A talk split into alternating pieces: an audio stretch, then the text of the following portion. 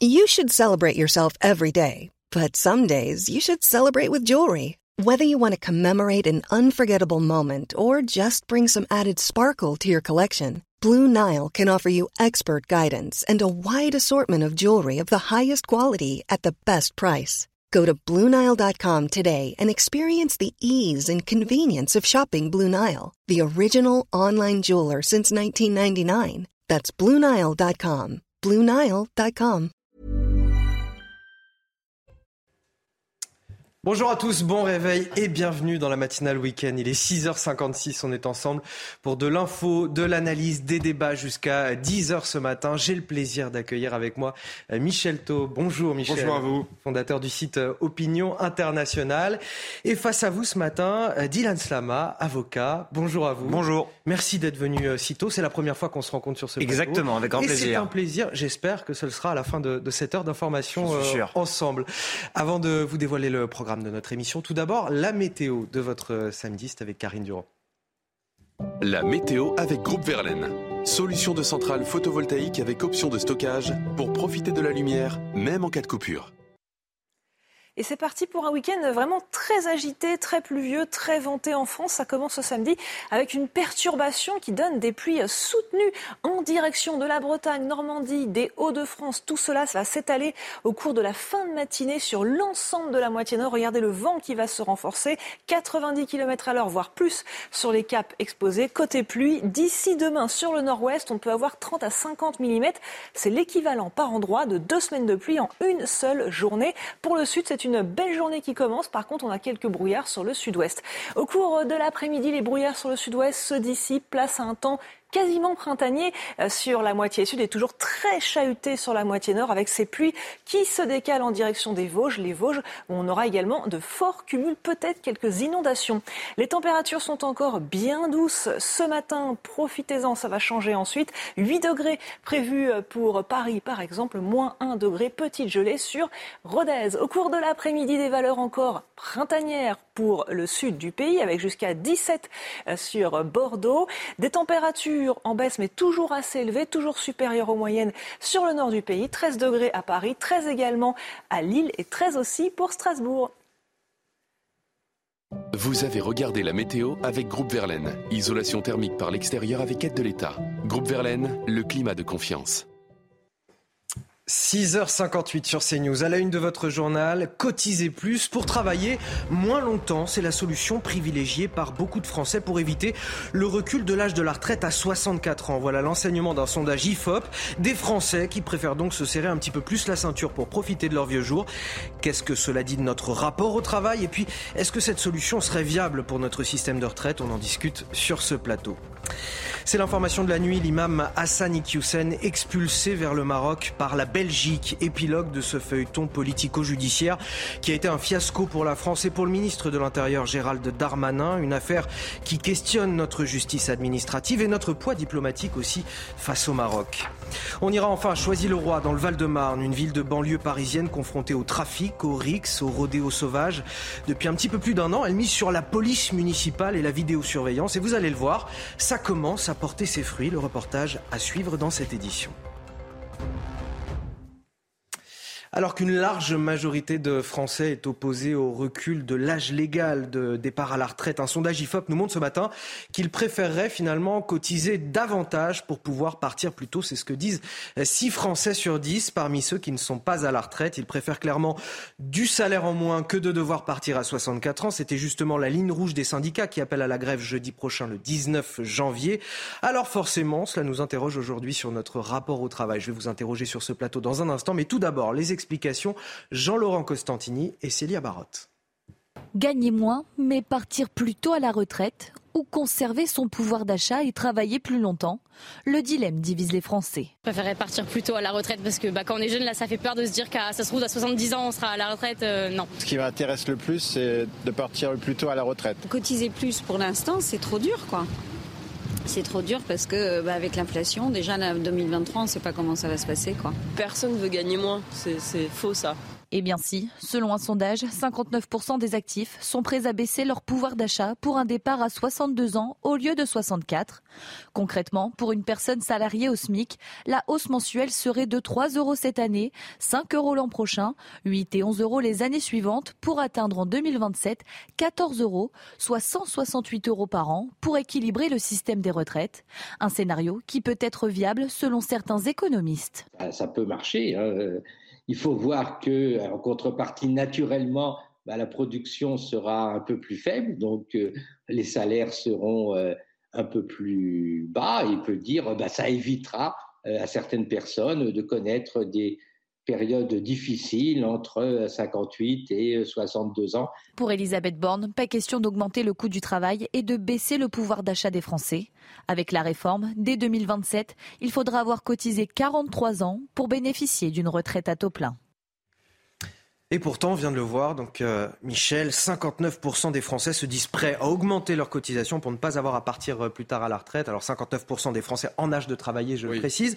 Mais finalement, le temps libre n'a pas de prix quelque part? Il n'a pas de prix et je trouve ça vraiment, cette question, elle est très intéressante parce qu'elle illustre en fait que notre rapport au travail a complètement changé et que les Français en fait demandent également une souplesse dans le système de, retraite et par les voies et moyens par, lesquels on peut y arriver. Donc le fait de mettre une, année totem euh, qui est à 62 ans aujourd'hui, qui sera à 64 ans peut-être demain, c'est purement idéologique, alors que ce que les Français veulent, c'est pouvoir choisir par eux-mêmes le temps de cotisation pour aller à la retraite. Donc certains, effectivement, préfèrent parce qu'ils ne veulent plus être soumis, j'ai envie de dire, aux dictats du travail, cotiser davantage, c'est-à-dire gagner moins en termes de salaire, pour pouvoir partir plus tôt à la retraite. Mais vous voulez dire qu'on pourrait imaginer un système un petit peu mixte dans lequel chacun choisit à la carte le temps qu'il veut travailler, les cotisations qu'il met J'ai envie de dire que ce serait un progrès extraordinaire, parce que plus il y a de flexibilité, c'est-à-dire d'adaptation au choix individuel de chacun, et mieux c'est. Alors après, évidemment, il y a des conséquences pratiques euh, en termes de moindre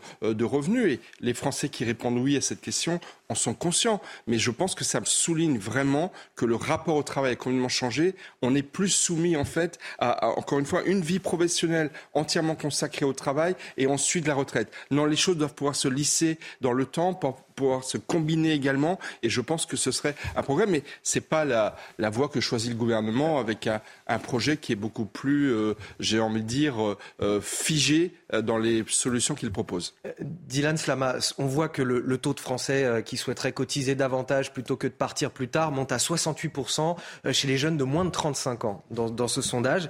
Est-ce que c'est quand même étonnant dans un contexte économique où tout le monde doit serrer la ceinture, qu'on se dise que c'est possible de serrer encore plus la ceinture pour ne pas avoir à travailler aussi tard? Moi, ça me fait penser à un phénomène qui émerge beaucoup en Allemagne, un petit peu en France, mais moins. C'est ce système-là, mais poussé encore plus loin. Ce sont des individus, et vous avez raison, souvent des jeunes, euh, qui décident de se priver de tout pendant quelques années pour arrêter de travailler à 40 ans. 45 ans. Et justement, on voit, il y a des reportages là-dessus, euh, on voit des jeunes individus qui se disent non, non, moi ce que je veux, c'est vraiment avoir une vie que je peux consacrer à autre chose, à l'écriture, au voyage, euh, à l'écologie, peut-être vivre. C'est avoir plusieurs temps de vie, Et en fait, voilà, c'est ce que j'allais dire, c'est qu'aujourd'hui, euh, la retraite, c'est pas la même chose qu'il y a 20 ans ou 30 ans. Avant la retraite, c'était le repos qui était dû à quelqu'un qui avait beaucoup travaillé. Aujourd'hui, la retraite, ce n'est plus seulement un temps de repos, c'est un temps qu'on consacre à autre chose, à du bricolage, à du bénévolat, à ses petits enfants. Et on a justement assez en forme aujourd'hui, on n'est pas fatigué comme on était il y a 30 ans, on est assez en forme pour profiter de la retraite. Ce qui compte, on nous parle beaucoup de l'espérance de vie, mais c'est pas l'espérance de vie qui compte, c'est l'espérance de vie en bonne santé. Et aujourd'hui, ce qu'on veut, c'est non seulement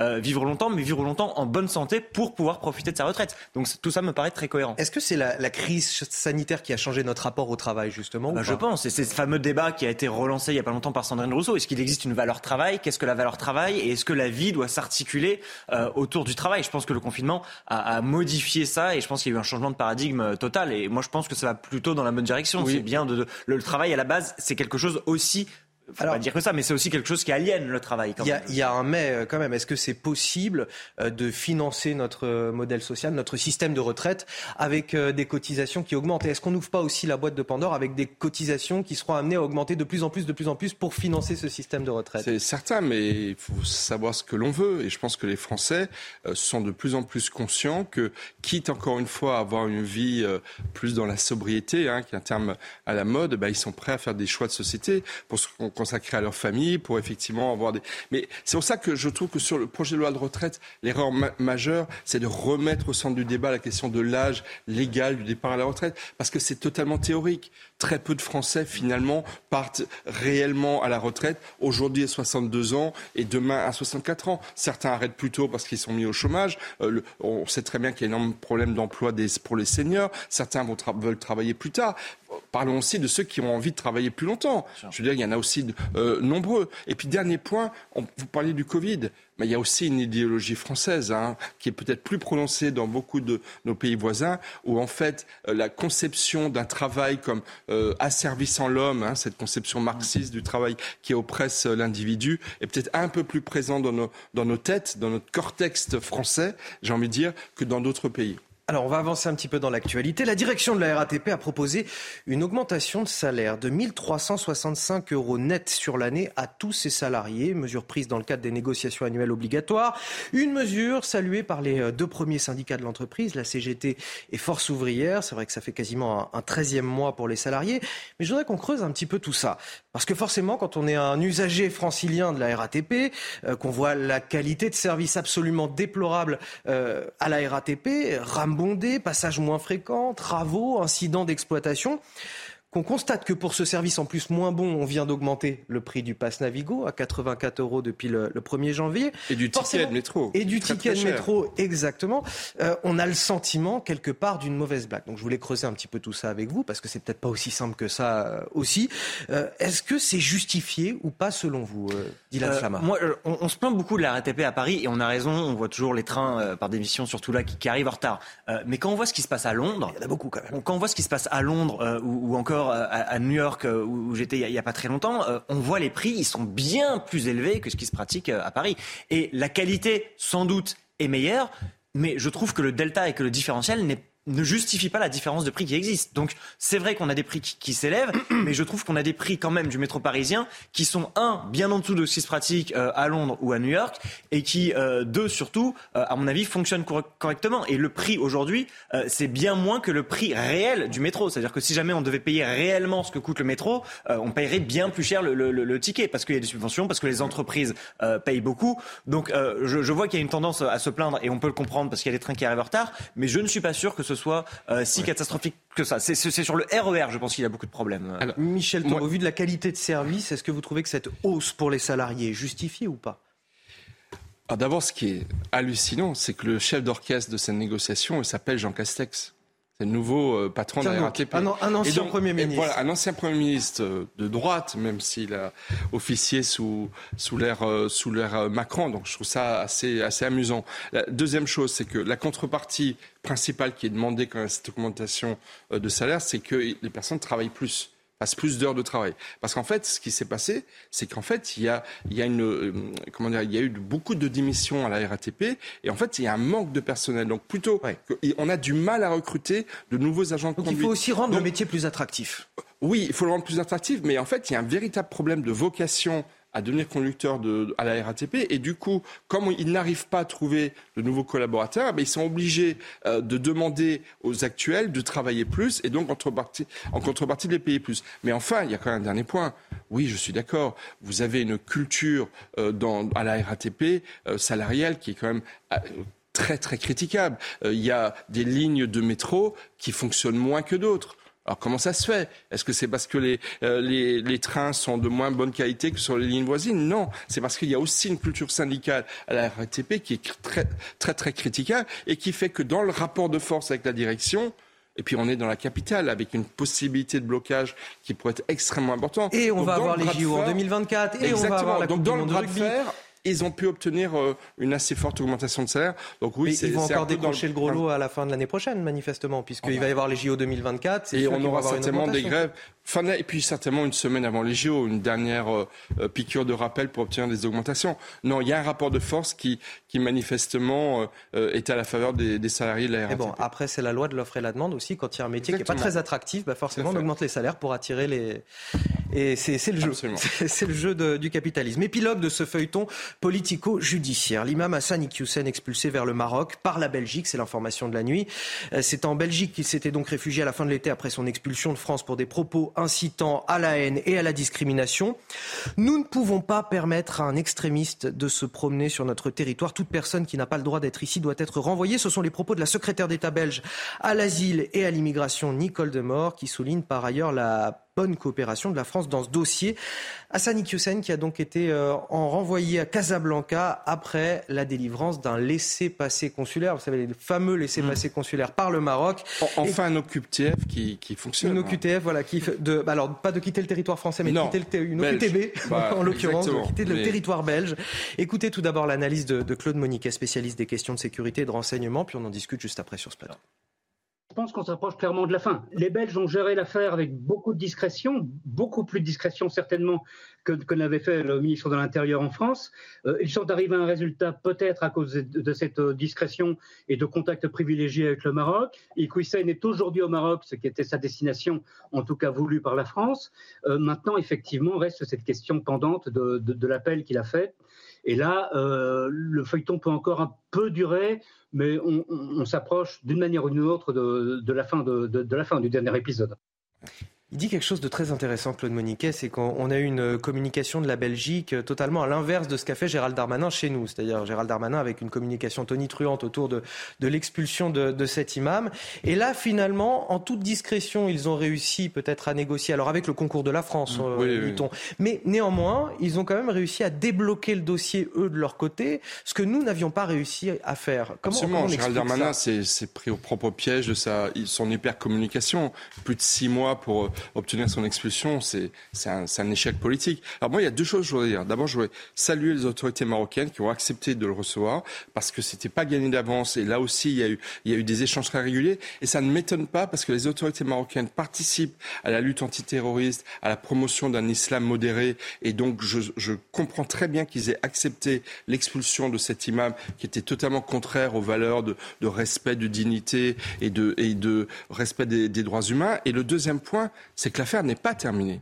Contrairement à ce que disent beaucoup de personnes, l'affaire n'est pas terminée. Il y a un appel. Parce que l'avocate de, euh, de l'imam Iqiyoussen a fait un recours évidemment sur le fond et le, dossier n'a pas été jugé sur le fond pour le moment. Donc moi je m'attends, je crains euh, sur le plan judiciaire qu'il y ait encore des rebonds. Alors certes il est expulsé, certes il est au Maroc, mais sur le terrain de la justice, en France, par rapport aux enjeux de respect de la laïcité, j'attends encore les décisions des juges. On a, déjà eu des surprises dans l'affaire Iqiyoussen. On pourrait en avoir d'autres dans les mois qui viennent.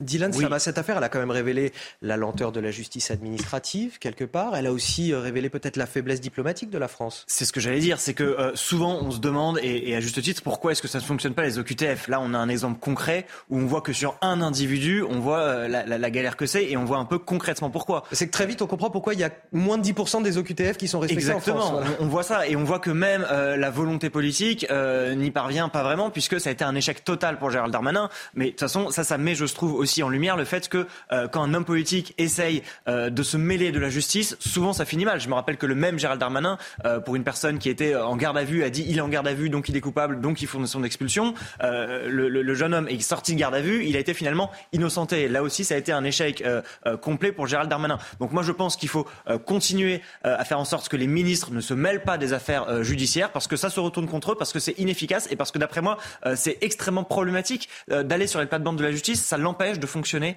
euh, correctement. On en a un exemple ici concret. Et sur les OQTF, voilà, je pense que euh, on pourrait peut-être s'inspirer de, ce que fait euh, la Belgique, parce qu'on voit qu'en France, ça ne fonctionne pas pour tout un tas de raisons, économiques, juridiques, diplomatiques, effectivement. et effectivement, cette affaire IQSEN en est le, en est le reflet. Il, en a fait trop, Gérald Darmanin, en termes de communication. Bien sûr, bien sûr qu'il en a fait trop. Mais ça, c'est ce que je dis, c'est que chaque fois qu'un homme politique en fait trop, ça se retourne contre lui, parce que si jamais il y a un échec, et c'est le cas présentement, ça se retourne contre lui. Et en plus, ça se retourne contre lui politiquement, mais même judiciairement, même politiquement, ça ne sert pas la situation euh, qu'il prétend défendre. Et, dernier point qui est vraiment euh, euh, très rageant, c'est que les motifs qui ont conduit à son expulsion, c'était des prêches homophobes, racistes, antisémites, sexistes.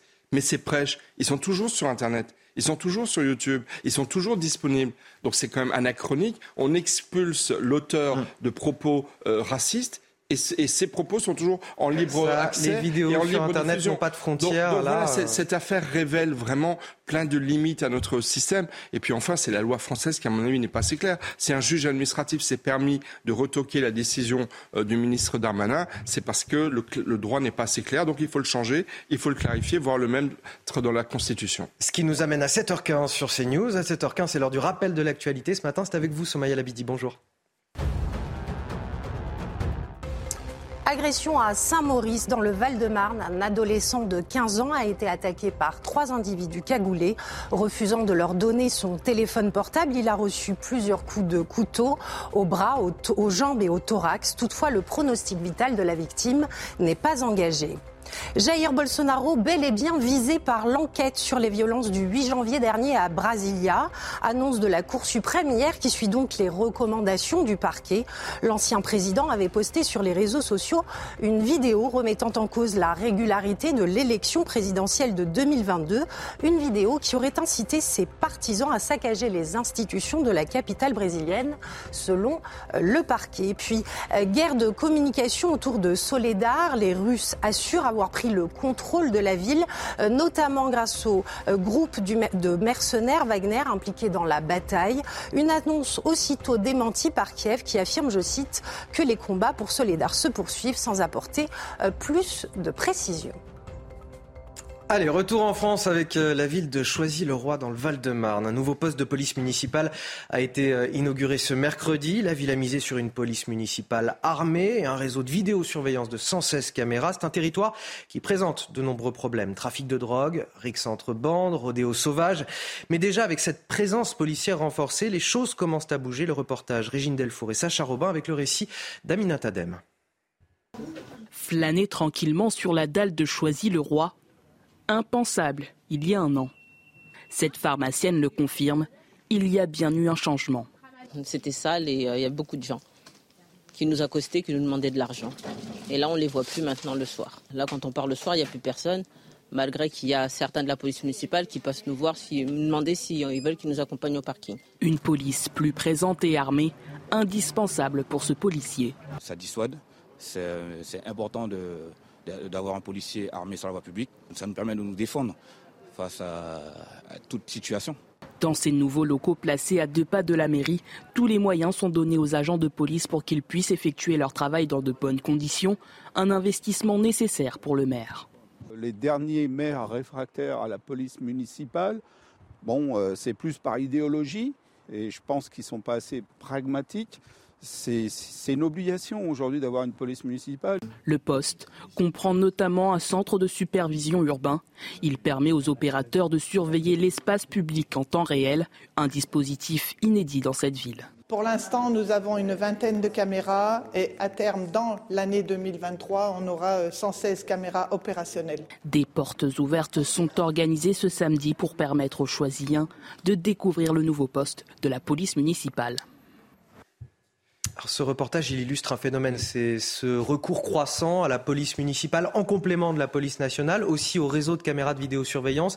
Euh, c'est ça qui fait euh, la différence aujourd'hui dans nos territoires? Oui, je pense qu'il faut de la proximité. Euh, on voit que c'est ça qui fonctionne. Et d'ailleurs, cette journée porte ouverte, c'est formidable parce qu'il faut faire les choses avec la population. On a vu que le tout répressif ne fonctionnait pas, ça on le sait depuis longtemps. Et si vous voulez, on essayait d'aller et de continuer dans le répressif, le répressif, ça ne fonctionnait pas, voire ça aggravait les choses. là, on a une présence policière qui est présente et ça permet, je pense, de cadrer les choses, ça permet de rassurer, ça permet de dissuader. Et souvent, c'est de la petite délinquance. Alors parfois, bien sûr, que la petite génère de la grande. Mais si jamais on arrive à diminuer la petite délinquance, eh bien mathématiquement, statistiquement, la grande sera aussi moins importante. Donc on a ici un, combo gagnant et je pense que ça peut servir de laboratoire euh, à mettre en place dans d'autres villes parce que euh, ce qu'on parle ici pour choisir le roi, euh, pour choisir, pour choisir le roi, c'est vrai pour beaucoup de municipalités dans toute la France et sur tout le territoire. donc si jamais ça fonctionne, eh bien qu'on prenne ce qui se passe ici et qu'on le fasse ailleurs. Et, je pense que le maire LR a raison. les dernières frontières à la police municipale sont idéologiques. Je pense que c'est quelque chose qui a fait ses preuves et qui doit continuer d'être mis en place. Et effectivement, il y a une question peut-être idéologique derrière tout ça. Ce renfort de police municipale a, a choisi, il a commencé en octobre 2021 dans une ville qui est historiquement communiste et qui a basculé mm. à droite aux, dernières municipales. Et ce renforcement de police, il s'est fait aussi grâce à un transfert de policiers de la ville de Villejuif qui, elle, était à droite et a basculé euh, dans le giron communiste à ce moment-là, sauf que là-bas, le maire leur a retiré les LBD, les lanceurs de balles de défense, le pistolet à impulsion électrique, donc le taser, et la brigade canine pour des raisons donc idéologiques. Du coup, bah, les agents ont voulu changer de crèmerie, euh, clairement. Est-ce que là aussi, il faut être plus pragmatique aujourd'hui sur cette question et arrêter l'idéologie? Mais exactement, parce qu'en fait, la seule idéologie qui compte, c'est les résultats, c'est la prévention c'est que nos concitoyens vivent en sécurité. Et ce qui est très intéressant dans ce reportage, c'est qu'on voit que ça marche. Regardez la pharmacienne mm. qui dit qu'elle n'essuie plus des, euh, des insultes et des, et des, pressions de personnes qui veulent lui, lui, lui demander de l'argent, etc. Donc, si vous voulez, ce qui est très important, il y, il y a trois choses. La première, c'est la combinaison des caméras de vidéosurveillance avec une police municipale armée. Combien de villes en France refusent d'avoir une police municipale armée? Je pense que le débat, il doit être ouvert parce qu'il y a une telle augmentation de la sécurité dans notre pays que si tous les agents de sécurité ne sont pas dotés des moyens de nous protéger, on n'y arrivera pas. Le deuxième point, c'est qu'effectivement, il est politique. Le maire, il est LR. Combien y a-t-il aujourd'hui de municipalités dirigées par des écologistes, notamment des grandes villes, Strasbourg, Lyon, Bordeaux et, d'autres, et qui refusent d'aller dans ce voie-là? Résultat, les habitants de ces villes vivent dans plus d'insécurité. Donc, effectivement, il y a un choix qui est à faire, mais je pense que Choisy-le-Roi, qui est un très bon exemple parce qu'on est dans une banlieue populaire, ça se passe dans une banlieue populaire de la région parisienne, pourrait être, pourrait être essaimé dans l'ensemble du pays. Dans le reste de l'actualité, les producteurs de pommes de la Sarthe vont manifester euh, devant les grandes surfaces aujourd'hui pour réclamer euh, qu'elles payent plus cher leur récolte. 20 centimes de plus au, kilo. Aujourd'hui, les arboriculteurs produisent à perte, à tel point qu'ils ont commencé à arracher certains de leurs pommiers faute de rentabilité. Ils déposeront tout à l'heure les bois des arbres devant les magasins. Regardez ce reportage signé Jean-Michel Decaze. C'est pas du tout une taille normale, euh, c'est ce qu'on appelle un arrachage. Dans quelques jours, il ne restera plus rien de cette parcelle. Les pommiers vont être arrachés sur 4 hectares car le prix de vente des fruits est trop bas. Pour l'instant, on coupe les parcelles qui sont euh, plus rentables, hein, euh, les vieilles parcelles avec euh, ces parcelles qui ont été plantées dans les années 80 et 90 qui sont plus rentables. Et bah, j'espère qu'on vendra nos fruits mieux dans quelques mois pour ne pas couper le reste du verger. Les arboriculteurs réclament à la grande distribution 20 centimes de plus au kilo. Après les sécheresses, les gelées, les augmentations des emballages, du transport ou de l'électricité, les exploitations vendent sous les coûts de production.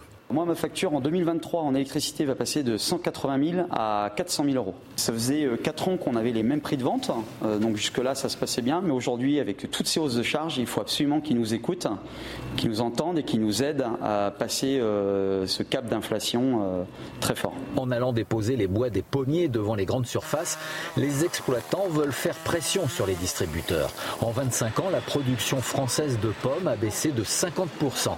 Si les prix restent trop bas, certains vergers risquent de disparaître dès la fin de l'année. Allez messieurs, vous restez avec moi sur ce plateau. Dans un instant, je vous montrerai le témoignage de cette ancienne aide-soignante suspendue dans le Rhône. Elle n'a pas voulu se faire vacciner contre la Covid-19. Elle nous raconte aujourd'hui sa nouvelle vie et son espoir aussi de retrouver son ancienne profession. A tout de suite. De retour dans la matinale week-end, bon réveil à tous ceux qui nous rejoignent. Je suis toujours avec euh, Dylan Slama, avocat pour euh, commenter l'actualité, et Michel Taube, fondateur du site Opinion Internationale. Avec à la une, le témoignage de cette ancienne aide-soignante suspendue dans le Rhône, Stéphanie Clarisse, qui n'a pas voulu se faire vacciner contre la Covid-19. Elle nous raconte aujourd'hui sa nouvelle vie, les petits boulots, l'espoir aussi de retrouver un jour son métier de cœur, cette vocation qu'elle a chevillée au corps. Faut-il effectivement réintégrer ces soignants? A-t-on été trop sévère à leur égard? Ce seront quelques-unes des questions qui vous seront posées sur ce plateau ce matin. Dans cinq jours maintenant, la mobilisation contre la réforme des retraites. Les syndicats espèrent voir des millions de personnes dans la rue, mais le nombre fait-il la force? Vous verrez que cela n'a pas toujours été le cas dans l'histoire des réformes, surtout que le gouvernement semble cette fois déterminé, tout comme le chef de l'État Emmanuel Macron, qui de toute façon ne pourra pas se présenter en 2027. Et puis enfin, on parlera des jeunes face aux réseaux sociaux et aux bêtises qui sont véhiculées. Beaucoup considèrent qu'ils sont une source d'information fiable, ces réseaux sociaux, à tel point que certains croient en effet que la Terre est plate ou que les pyramides ont été bâties par des extraterrestres. Un sondage qui prête à sourire mais qui nous inquiète un petit peu quand même. On en parle à la fin de cette édition. Et on commence avec ce témoignage ce matin, celui de Stéphanie Clarisse. Il s'agit d'une ancienne aide-soignante non vaccinée contre la Covid-19. De ce fait, elle a donc été euh, suspendue de ses fonctions pendant la crise sanitaire. Aujourd'hui, elle ne regrette absolument pas son choix, dans l'attente peut-être euh, d'être un jour réintégrée. Elle a littéralement changé de vie. Son histoire, écoutez, a été recueillie par Olivier Madinier. Le 15 septembre 2021, Stéphanie franchissait pour la dernière fois les portes de l'hôpital de Beaujeu. C'est à cette date qu'elle a été mise à pied par sa direction. La raison, elle refusait de se faire vacciner. On est allé au combat sans armure, avec un masque par jour, des sacs poubelles en guise de, protection, et que quelques mois après, on nous annonce que nous sommes les soignants véhiculants du, virus, et que c'est de notre faute, parce que c'est ce qui a été dit quand même, et que si on ne se fait pas vacciner, ben on sera suspendu. Au départ, c'était même licencié. Et euh, pour moi, ça a été trop violent. C'était pas possible. Stéphanie a exercé le métier d'aide-soignante pendant près de 25 ans, un métier qui était pour elle une passion. C'était ma passion depuis l'âge de 14 ans. Avant même d'être diplômée, j'avais ça dans la peau. J'étais chez les petites sœurs des pauvres en premier stage et c'était la découverte. et cet hôpital, euh, et particulièrement dans cet hôpital, c'est pas, c'est pas ailleurs, c'est ici. Pour vivre, la jeune femme a dû trouver une autre activité. Elle travaille aujourd'hui dans un supermarché. J'ai découvert d'autres métiers. Euh, j'ai fait les vendanges pour la première fois de ma vie suite à ça. Euh, j'ai été caissière, j'ai été euh, employée de fromagerie, employée de charcuterie. Là aujourd'hui, je suis employée commerciale, pareil, fromagerie, caisse. À présent, Stéphanie vit avec l'espoir d'être réintégrée et d'exercer à nouveau le métier d'aide-soignante. Alors face à ces soignants qui ont quelque part basculé un petit peu dans la précarité pour certains d'entre eux, est-ce que le gouvernement a été trop dur ou c'est le jeu malheureusement et c'était la meilleure décision à prendre à ce moment-là. Pour le coup, c'est une promesse d'Emmanuel Macron qu'il a tenue. Il voulait emmerder les non-vaccinés. On voit qu'il a réussi. Euh, c'est Stéphanie et c'est euh, les autres aides-soignants qu'on avait applaudis hein, euh, le soir du, tous les soirs pendant le confinement. c'est ces individus-là qu'on applaudissait, avec peu de moyens, exactement, sans vaccin. je me rappelle moi d'un discours politique qui était "on s'en souviendra, on les remercie", etc. Et on voit aujourd'hui le sort qu'il leur est réservé, alors même qu'aujourd'hui euh, on le sait, il pourrait retourner travailler. Euh, là, pour le coup, c'est, j'ai presque envie de dire, une, espèce de, vengeance. Enfin, c'est vraiment idéologique. Il pourrait retourner travailler. On sait qu'il y a des gens qui sont vaccinés, qui sont positifs et qui vont travailler. Ils le peuvent. Euh, donc là, on est complètement à l'envers. On est vraiment chez les fous quand on voit qu'il y a des gens qui sont vaccinés mais malades, qui peuvent aller travailler. Il y a des gens qui ne sont pas malades mais pas vaccinés, à qui on fait subir justement ces changements de vie qui sont complètement déplorables. Donc voilà, encore une fois, ça, pose de sérieux problèmes. Et je pense qu'il est temps qu'on réintègre enfin ces individus-là, aussi que pour des raisons euh, économiques. C'est vraiment une catastrophe. Mmh. On sait qu'on manque de personnel. On manque de personnel euh, et on ne sait pas comment faire. Ça fait plus de charges de travail pour les individus euh, qui, qui, qui, sont toujours au poste. Et justement, on a des gens qui sont désœuvrés. Alors, madame essaye de faire ce qu'elle peut, mais il y en a certains qui, qui n'y arrivent pas. D'après moi, c'est un non-sens total. Vous êtes d'accord avec ça, Michel Taube, ou pas? Oui, moi je suis, je suis pour qu'on ait des mesures pragmatiques. Après, euh, réintégrer effectivement des soignants au moment où, la vague de Covid a reflué très fortement, ça me paraît logique.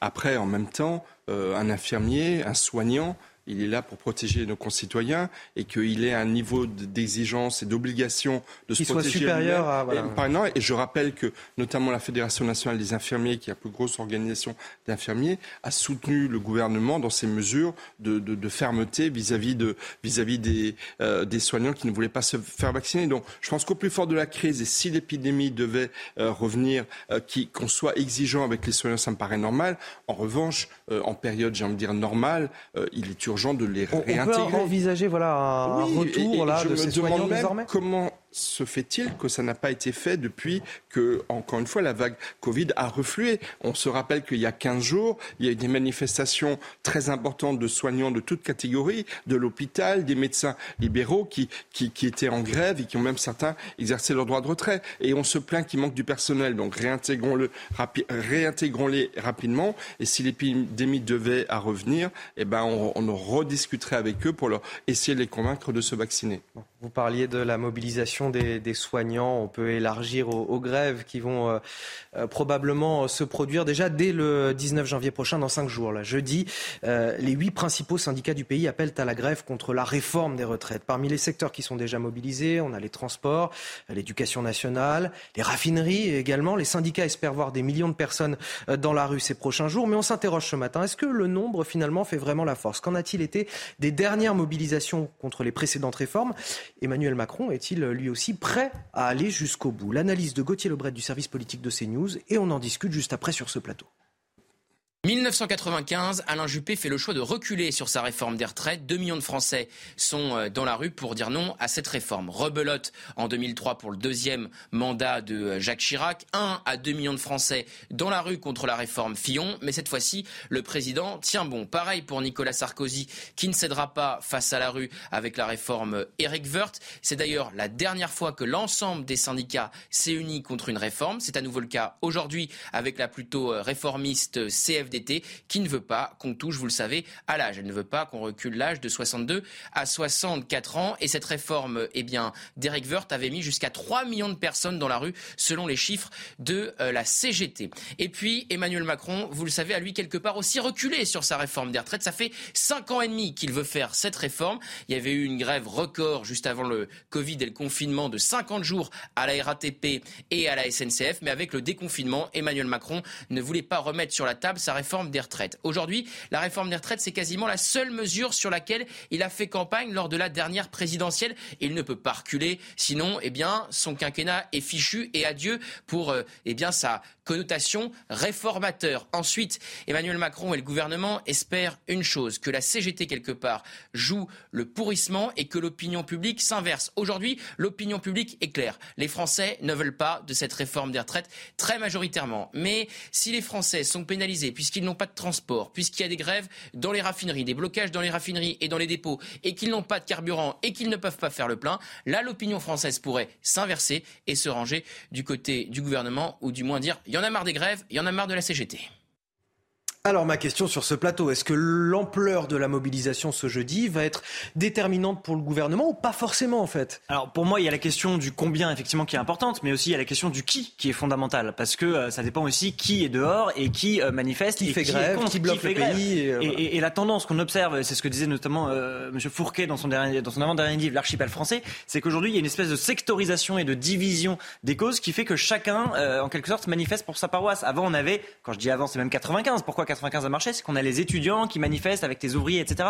Tout ça est fini. Aujourd'hui, euh, on le voit dans les cortèges, chacun manifeste d'abord pour soi. Donc, si vous voulez, effectivement, cette sectorisation de la contestation, à mon avis, elle n'aide pas effectivement euh, à contester efficacement la, la, la, la, réforme. Et d'ailleurs, euh, là où Emmanuel Macron a un petit peu changé son fusil d'épaule aussi avec la, première tentative de réforme des retraites dans le premier quinquennat, qui n'avait pas abouti notamment à cause du, du Covid, c'est qu'à l'époque, il avait visé beaucoup plus large. Je parle de ce que je connais. Il voulait notamment réformer la réforme des avocats, les retraite des avocats, aujourd'hui, euh, il est revenu dessus mmh. et il laisse tranquille les avocats et beaucoup d'autres professions. Donc euh, il n'y a plus cette volonté euh, vraiment d'un de, de, régime universel et donc là aussi, ça va faire baisser quand même, je pense, significativement la, la, la contestation où on n'aura plus, encore une fois, que des secteurs réduits à une portion congrue qu'on entendra beaucoup, qui feront beaucoup parler d'eux, mais qui sont quand même beaucoup moins importants que ce qui avait été le cas lors du premier quinquennat. Et puis il y a juste une dernière chose aussi, c'est combien de personnes manifestent, qui manifestent et comment ils manifestent. Euh, est-ce que ce seront des actions euh, violentes? Est-ce qu'il y aura une gilet jaunisation euh, de ce mouvement? Est-ce qu'au contraire, ce sera sage et assoupi parce que, d'une certaine manière, les Français aussi sont un peu dépités, sont un peu découragés C'est intéressant parce, que, est-ce que une paralysie économique et sociale du pays, un pourrissement de la situation, est-ce que ça ferait pas plutôt le jeu du gouvernement justement? Bah, c'est ce qui s'est passé avec effectivement, je me rappelle la grève de la SNCF il y a pas très longtemps, fin décembre, hein, faire grève au moment des vacances de Noël et qui, ce qui a empêché les, Français euh, de, retourner pour certains en famille pour faire Noël, euh, effectivement, ça a joué contre eux, même s'ils ont obtenu certaines choses. Mais euh, oui, c'est une stratégie, mais c'est la stratégie de la division. C'est la stratégie de la division qui, d'après moi, ne devrait pas être celle d'un président. Mais oui, c'est une stratégie de la division qui peut être celle, effectivement, du gouvernement. Jouée en tout cas par Elisabeth Borne, qui appelle les syndicats à ne pas pénaliser les Français. Moi, je pense que c'est la CFDT qui va être largement l'arbitre des élégances. Parce que pour le moment, la CFDT appelle à manifester. Mais effectivement, en cas de radicalisation du mouvement, et il risque de se radicaliser, parce que sur le plan politique, la réforme de retraite, elle est quasiment pliée.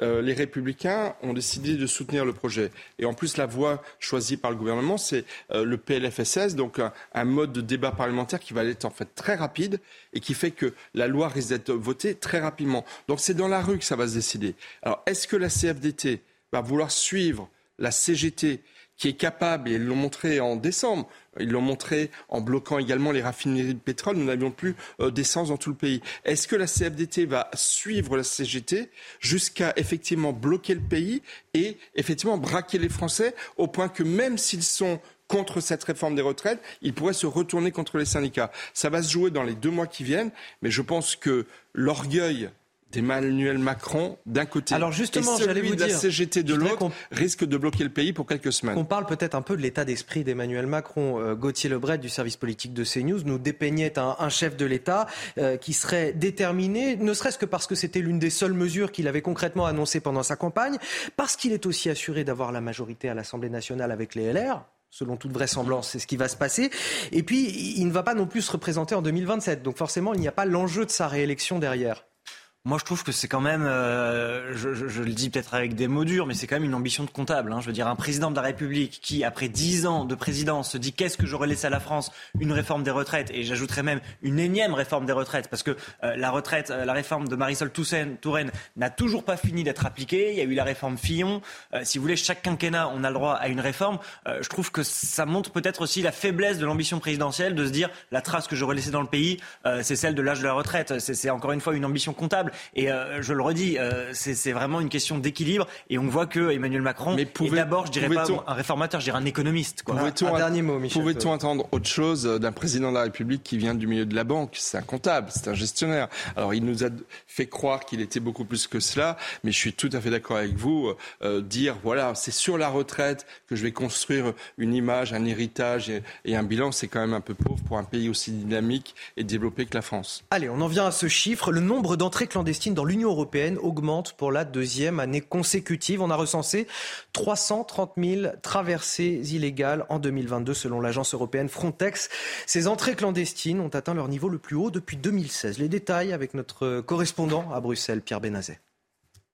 C'est l'agence Frontex de garde-côte et de garde-frontière basée à Varsovie qui l'annonce. Il y a eu cette année une augmentation de 64% du nombre de migrants entrés euh, clandestinement dans l'Union européenne. Ce chiffre de migrants clandestins euh, est plus élevé que celui euh, de 2013. Euh, Il y a eu, on se souvient, en 2015, un million et demi d'entrées illégales dans l'Union européenne, un demi-million en 2016. Ça avait baissé depuis et surtout, ça avait baissé en 2020, année de la pandémie où il y avait eu euh, environ 100 000 migrants. On est reparti dans des chiffres beaucoup plus importants depuis cette année. Les entrées qui se font surtout euh, par la Méditerranée centrale, une augmentation de près de la moitié, et puis une augmentation de 136% euh, du nombre de migrants dans la route des Balkans occidentaux. On a vu l'Union européenne se démener ces derniers mois pour demander à des pays comme par exemple la Serbie de supprimer leurs accords d'entrée sans visa vers leur territoire, puisque euh, c'est de là, les Balkans occidentaux, que l'augmentation principale se fait.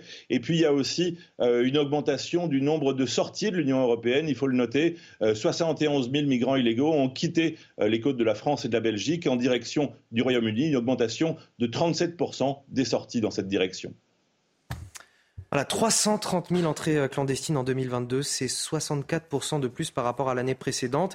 Évidemment, il y a eu la crise sanitaire qui avait baissé euh, le rythme des, des arrivées, mais ce que nous montrent finalement les chiffres de ces dix dernières années, Michel Taube, c'est qu'on est finalement davantage euh, tributaire du contexte géopolitique, du contexte sanitaire, et qu'on a finalement assez peu de prise là-dessus.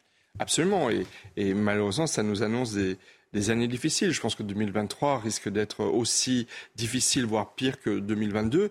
Ce qui est très inquiétant, c'est qu'on retrouve quasiment les chiffres de 2015-2016.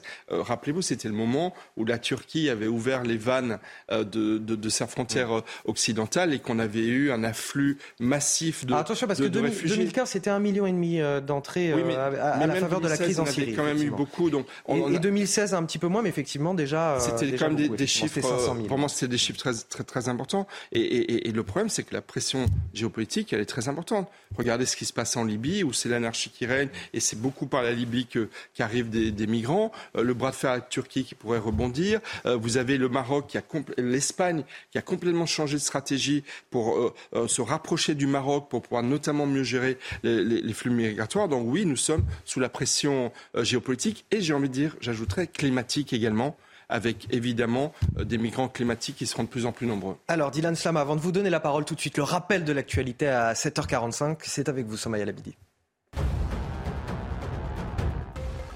Fin de l'imbroglio autour de l'imam Hassan Iqwisen. Le prédicateur a finalement été expulsé hier de la Belgique vers le Maroc. Il avait été arrêté le 30 septembre dernier à Mons après avoir fui la France suite à un arrêté d'expulsion pour des propos incitant à la haine et à la discrimination. L'homme de 58 ans, fiché S, avait multiplié les recours contre l'ordre de quitter le territoire qui le visait, mais sans succès. Bruxelles salue la bonne coopération avec la France sur ce dossier.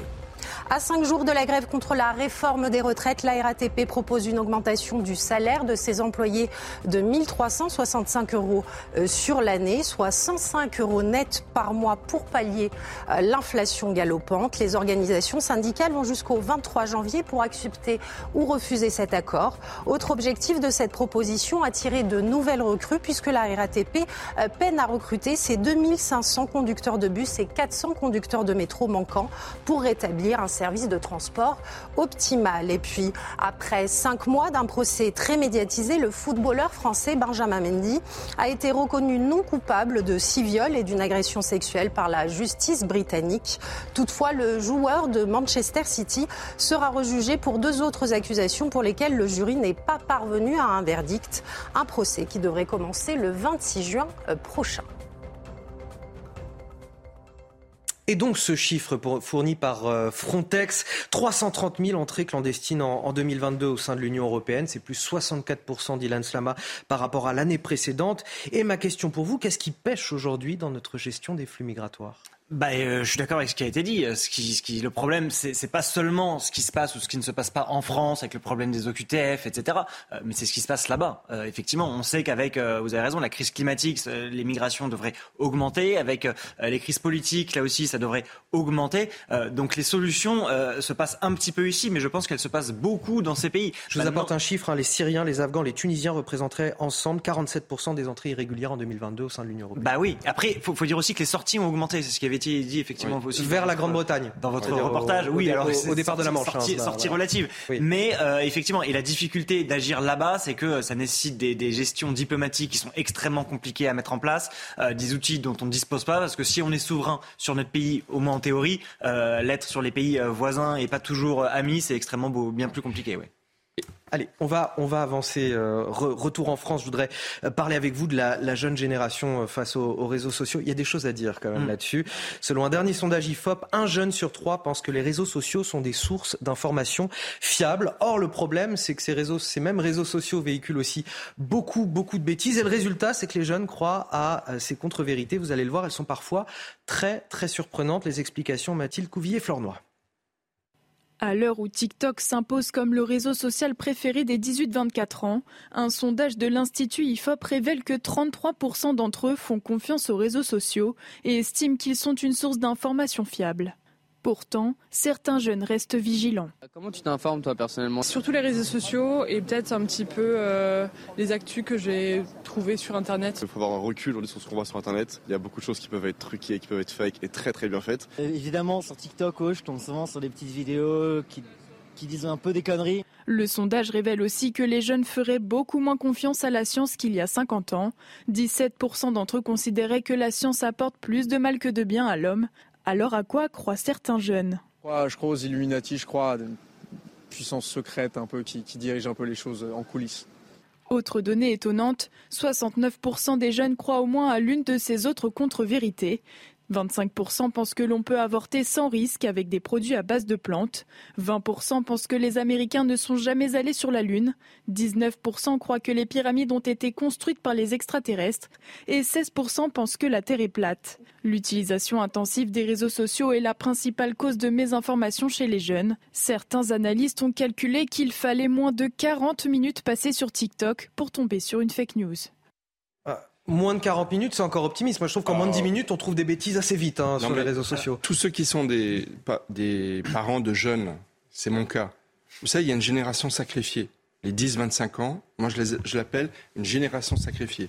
Parce qu'ils prennent dans leur cerveau, effectivement, des, pressions sur les, par, les réseaux sociaux qui sont d'une telle puissance face auxquelles ni les parents ni l'école n'arrivent à, à répondre. Et Brigitte Macron, dans cette semaine, dans sa rencontre avec les Français, disait une chose très intéressante. Elle proposait de retirer également le portable au lycée comme il est actuellement au collège. Moi, je suis pour cela, parce qu'encore une fois, on est démunis face encore une fois à ce que les euh, TikTok et les autres réseaux sociaux diffusent sans arrêt et matraquent dans l'esprit de nos jeunes. Dylan Slama, il nous reste 10 secondes. Oui, je pense que, bah alors, en 10 secondes, juste une chose. Euh, en Chine, euh, TikTok est une application chinoise. En Chine, TikTok a fait le choix de ne donner du contenu exclusivement scientifique aux jeunes Chinois. C'est-à-dire que pendant qu'ils nous abreuvent de leurs bêtises et de leurs théories fumeuses, ils protègent leurs citoyens et leurs enfants. Et d'ailleurs, les patrons des GAFA font pareil en ne donnant pas de portable à leurs enfants. Le patron de Google ne donne pas de portable à leurs enfants. Donc on sait bien que c'est un risque, on sait bien que c'est un danger. Et je trouve qu'on ne fait rien, on continue de se battre contre la cigarette, qui est un combat vieux de 20 ans, à mon avis, alors que le vrai danger de demain est là. On finit sur du football. Marseille qui a le vent dans le dos en ce moment et qui affrontera Lorient ce soir en Ligue 1.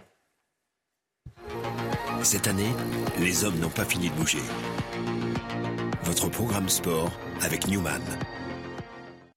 Une histoire d'amour n'est jamais une évidence au premier regard.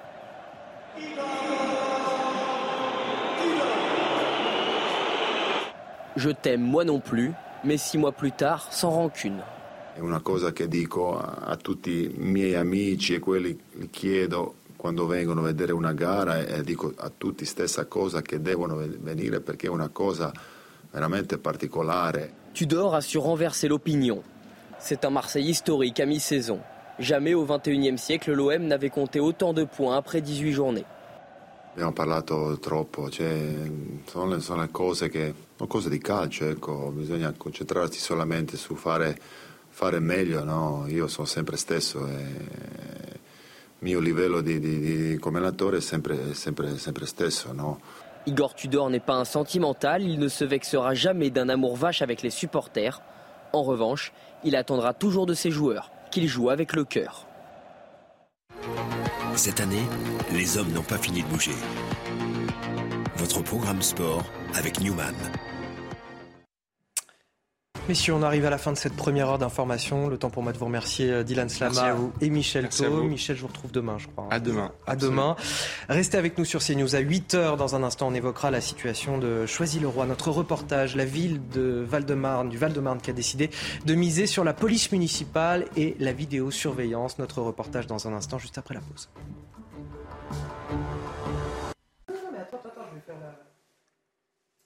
Et c'est la vidéo. Karine Durand, il est 8h sur CNews.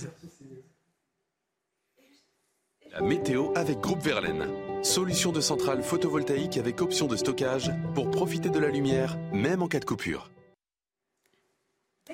Très perturbé, de la pluie, du vent fort et c'est parti pour durer euh, tout le week-end avec des précipitations copieuses qui arrivent en ce moment même par le nord-ouest, Bretagne, Normandie, Hauts-de-France, avec des pluies abondantes. On aura d'ici demain parfois l'équivalent de 15 jours de pluie en l'espace d'une seule journée. Ça veut dire 30 à 50 mm. Tout ça se décale progressivement ensuite en fin de matinée en direction euh, de l'est au sud. Il fait beau, il fait doux, mais regardez, on a quand même quelques plaques de brouillard qui devraient assez facilement se dissiper au cours euh, de l'après-midi. On va retrouver cette perturbation hein, qui s'infiltre vers les Vosges. Les Vosges on aura beaucoup de pluie, peut-être quelques inondations localisées, toujours du vent fort jusqu'à 90 km à l'heure le long des côtes de la Manche et sur le sud de la Bretagne. Sur le sud, ça se dégage. Très belle ambiance. Sur le sud-ouest, un ressenti euh, printanier. Les températures sont douces absolument partout. En France, 8 degrés à Paris, par exemple. On a parfois des petites gelées sur le centre, le massif central, moins 1 degré à Rodez, euh, par exemple. Et au cours de l'après-midi, les valeurs sont 4-5 degrés supérieures aux moyennes de saison sur le sud. Un ressenti vraiment printanier à Bordeaux. 17 euh, degrés, un minimum de 9 degrés à Grenoble et des valeurs toujours supérieures aux moyennes aussi. Sur Paris, par exemple, avec 13 degrés. Vous avez regardé la météo avec Groupe Verlaine. Isolation thermique par l'extérieur avec aide de l'État. Groupe Verlaine, le climat de confiance. Bon réveil, bienvenue à tous dans la matinale week-end. À la une de votre matinale, cotiser plus pour travailler moins longtemps, c'est la solution privilégiée par beaucoup de Français pour éviter le recul de l'âge de la retraite à 64 ans. Voilà l'enseignement d'un sondage IFOP. Des Français qui préfèrent donc se serrer un petit peu plus la ceinture pour profiter de leur vieux jours. Qu'est-ce que cela dit de notre rapport au travail? Et puis, euh, est-ce que cette solution serait viable pour notre système de retraite? On en discute sur ce plateau aujourd'hui. C'est l'information de la nuit. L'imam Hassan Iqiyoussen, expulsé vers le Maroc par la Belgique, épilogue de ce feuilleton politico-judiciaire qui a été un fiasco pour la France et pour le ministre de l'Intérieur Gérald Darmanin. Une affaire qui questionne notre justice administrative et puis aussi notre poids diplomatique, notamment face au Maroc. À la une également, le témoignage de cette ancienne aide-soignante suspendue dans le Rhône, Stéphanie Clarisse, qui n'a pas voulu se faire vacciner contre la Covid-19. Elle nous raconte aujourd'hui sa nouvelle vie, les petits boulots, l'espoir aussi de retrouver un jour son métier de cœur, cette vocation qu'elle a chevillée au corps. Faut-il effectivement réintégrer ces soignants? A-t-on été trop sévère à leur égard? Ce seront quelques-unes des questions qui seront posées sur ce plateau ce matin. Et puis enfin, on parlera des jeunes face aux réseaux sociaux et aux bêtises qui sont véhiculées. Beaucoup considèrent qu'ils sont une source d'information fiable tel point que certains croient que la Terre est plate ou que les pyramides ont été bâties par des extraterrestres.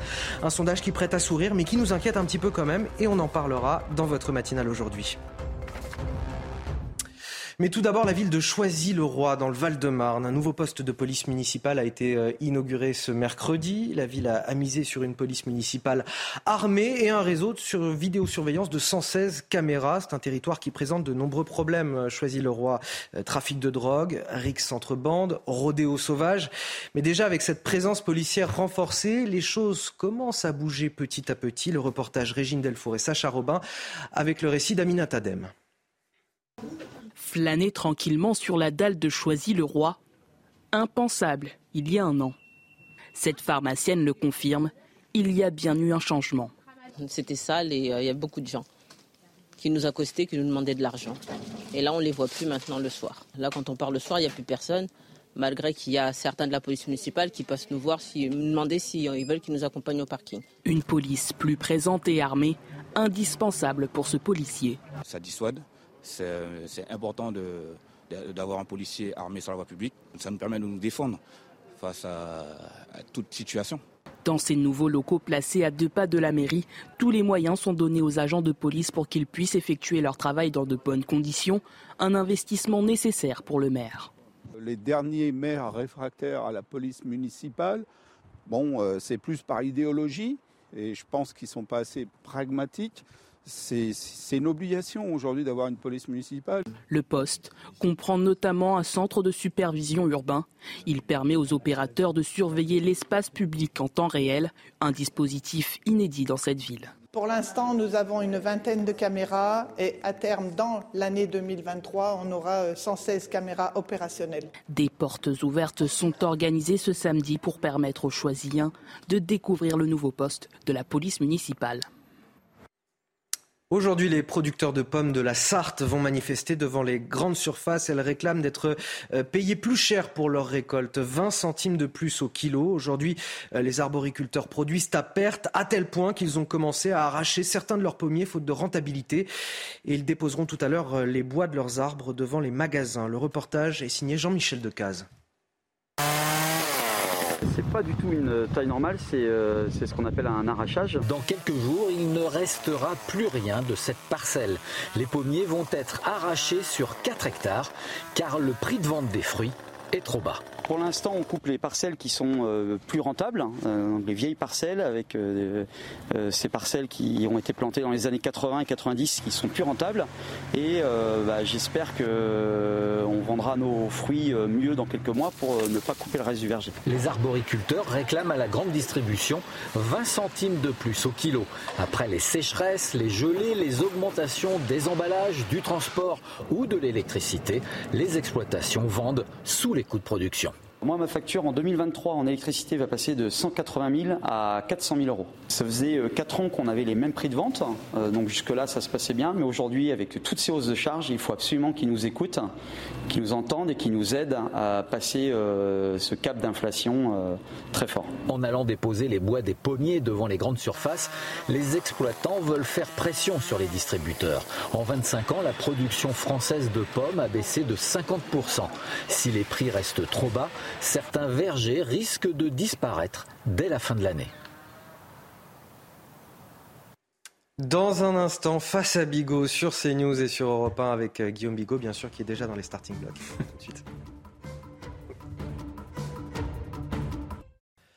Bonjour et bon réveil à tous. Si vous nous rejoignez sur CNews et sur Europe 1, 8h10, c'est l'heure de Face à Bigot. 45 minutes d'infos décortiquées, analysées par Guillaume Bigot, politologue. Bonjour à vous, cher Guillaume. Bonjour, cher Anthony. Bonjour à toutes et à tous. On va commencer avec euh, le sujet chaud du moment. C'est bien sûr la réforme euh, des retraites. Alors qu'une large majorité de Français est opposée au report de l'âge légal de la retraite à, 64 ans, un sondage IFOP nous montre ce matin qu'il préférerait cotiser davantage pour pouvoir partir plus tôt. C'est ce que dit 6 Français sur 10 parmi ceux qui ne sont pas à la retraite. Ils préfèrent clairement du salaire en moins que de devoir travailler plus longtemps. C'était justement la ligne rouge des syndicats, cette retraite à, à 64 ans, qui appelle à la grève jeudi prochain, le 19 janvier. forcément, ça nous interroge aujourd'hui sur notre rapport au travail. Les explications, Jean-Laurent Costantini et Célia Barotte, et on en discute juste après.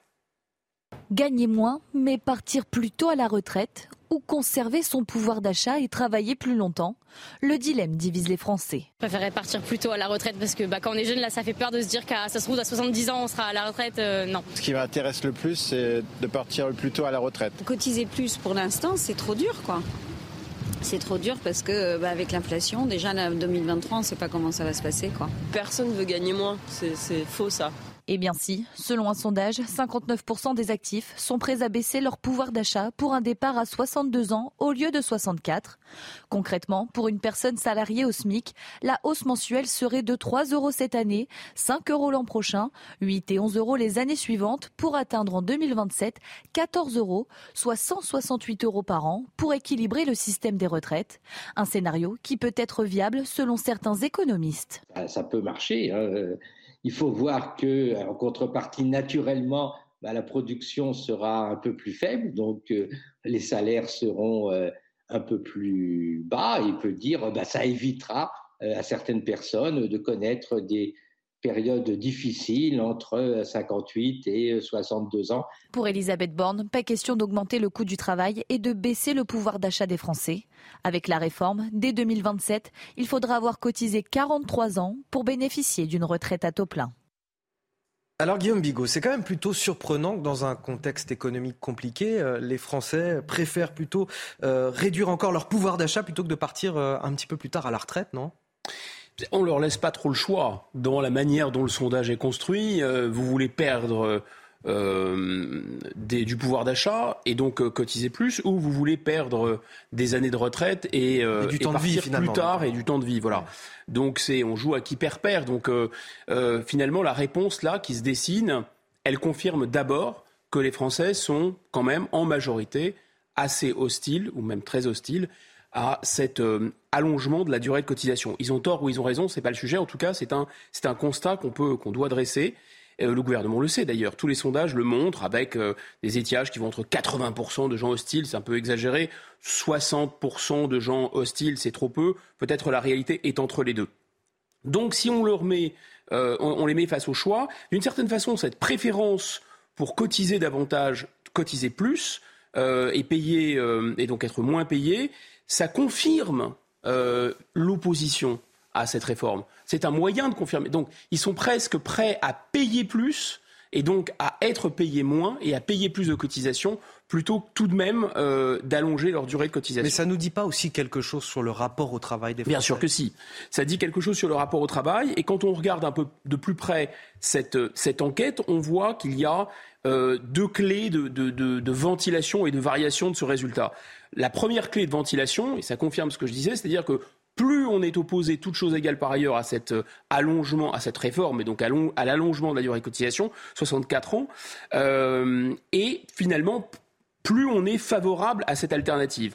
Alors oui, mais, c'est-à-dire que si on croit au bien fondé de la réforme, euh, mais que finalement euh, on, on, est, on est plutôt, on va dire, favorable quand même à cotiser plus. Et là, on retrouve les électeurs de LR, les électeurs de Renaissance, et curieusement aussi, c'est très intéressant, les électeurs Les Verts, EELV. Donc ceux qui ont ces préférences politiques LR, Renaissance, EELV, eux, ils sont plutôt opposés à cette mesure qui consiste à dire euh, je vais cotiser plus parce que finalement ils confirment le fait qu'ils veulent, euh, euh, ils préfèrent cette réforme, ils adhèrent à la réforme finalement. Donc on voit que ELV qui est plutôt classé à gauche, finalement ces électeurs-là, ils semblent adhérer à cette réforme de plus de cotisation. Ensuite, on a des gens qui sont dans l'opposition totale. Euh, claire et nette. Et finalement, ça se marque dans, cette, euh, dans, ces, dans ces nuances aux réponses. C'est-à-dire, je veux aucune réforme finalement. Je ne veux ni payer plus de cotisations, ni euh, cotiser plus longtemps. Et là, on retrouve les gens de LFI. Alors, ils sont quand même pour, mais ils sont beaucoup moins favorables. Et puis enfin, il y a ceux, et c'est très intéressant aussi politiquement, parce qu'on va ronger en même temps des gens qui ne croient pas trop à la nécessité de cette réforme, qui n'adhèrent pas à cette réforme gouvernementale d'allonger la durée des retraites, mais ils sont un peu plus prêts à travailler plus longtemps. C'est-à-dire qu'en fait, eux, ils sont pas braqués, contrairement à LFI qui ne veut aucune réforme.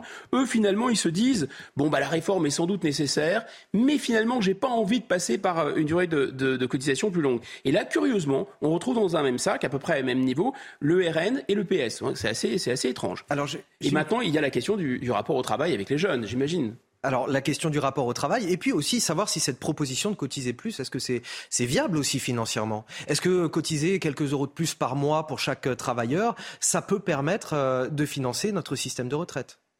Non, ça, ça soulève la question de la, compétitivité de la France avec déjà un déficit commercial qui est majeur et avec déjà une singularité qui est que la France, c'est le seul pays de l'OCDE où le salaire chargé brut, c'est deux fois le salaire net.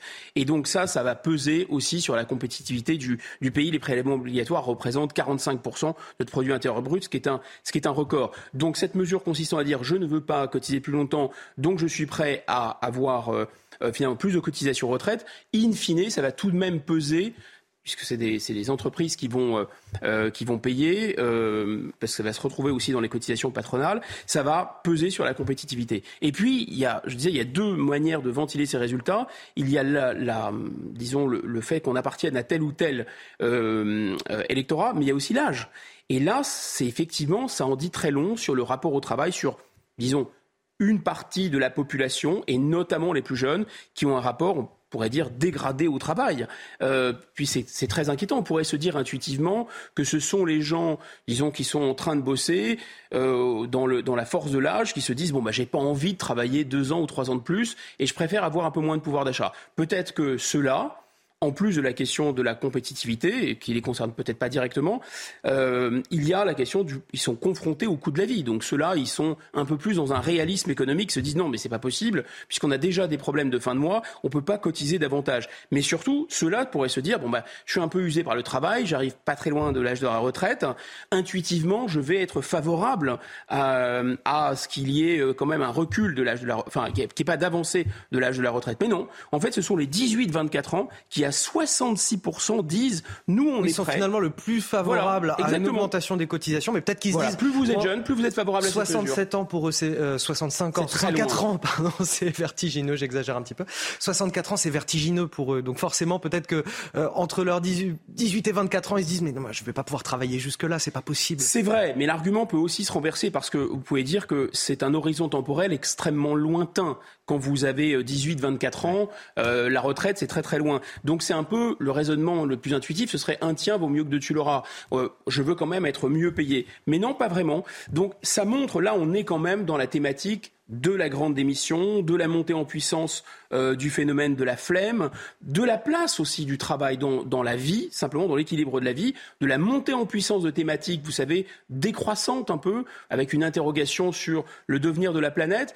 Grosso modo, la, la jeune génération, une partie de la jeune génération, il y a quand même encore une fois, un écart euh, de 19 points entre les 18-24 ans qui sont 66% à dire que eux, ils sont favorables à cotiser plus, et les 50-64 ans, ils ne sont que 47% à dire qu'ils sont prêts à cotiser plus. Donc vous voyez, la crise sanitaire a joué aussi là-dessus? Bien sûr, la crise sanitaire a joué. C'est vraiment une vision. Euh, j'allais dire presque de la. C'est pas de leur trajectoire individuelle seulement, c'est de, de, ce que c'est de bien vivre en quelque sorte. Bien vivre, ce n'est pas que travailler. Euh, et, peut-être qu'il y a, il y a chez, ces jeunes-là l'envie de travailler, mais pour soi quand on en a envie et, euh, et, pas finalement de se dire on est dans un rapport pas nécessairement sacrificiel au travail mais de, de fait vous savez la fameuse expression gagner sa croûte on n'a pas le choix eux ont cette impression à tort ou à raison qu'ils ont le choix et que même finalement ça, intéresse, ça interroge leur rapport à l'économie et à la croissance économique. Alors Guillaume Bigot, vous l'avez rappelé tout à l'heure, une majorité de, Français sont opposés à cette réforme des retraites.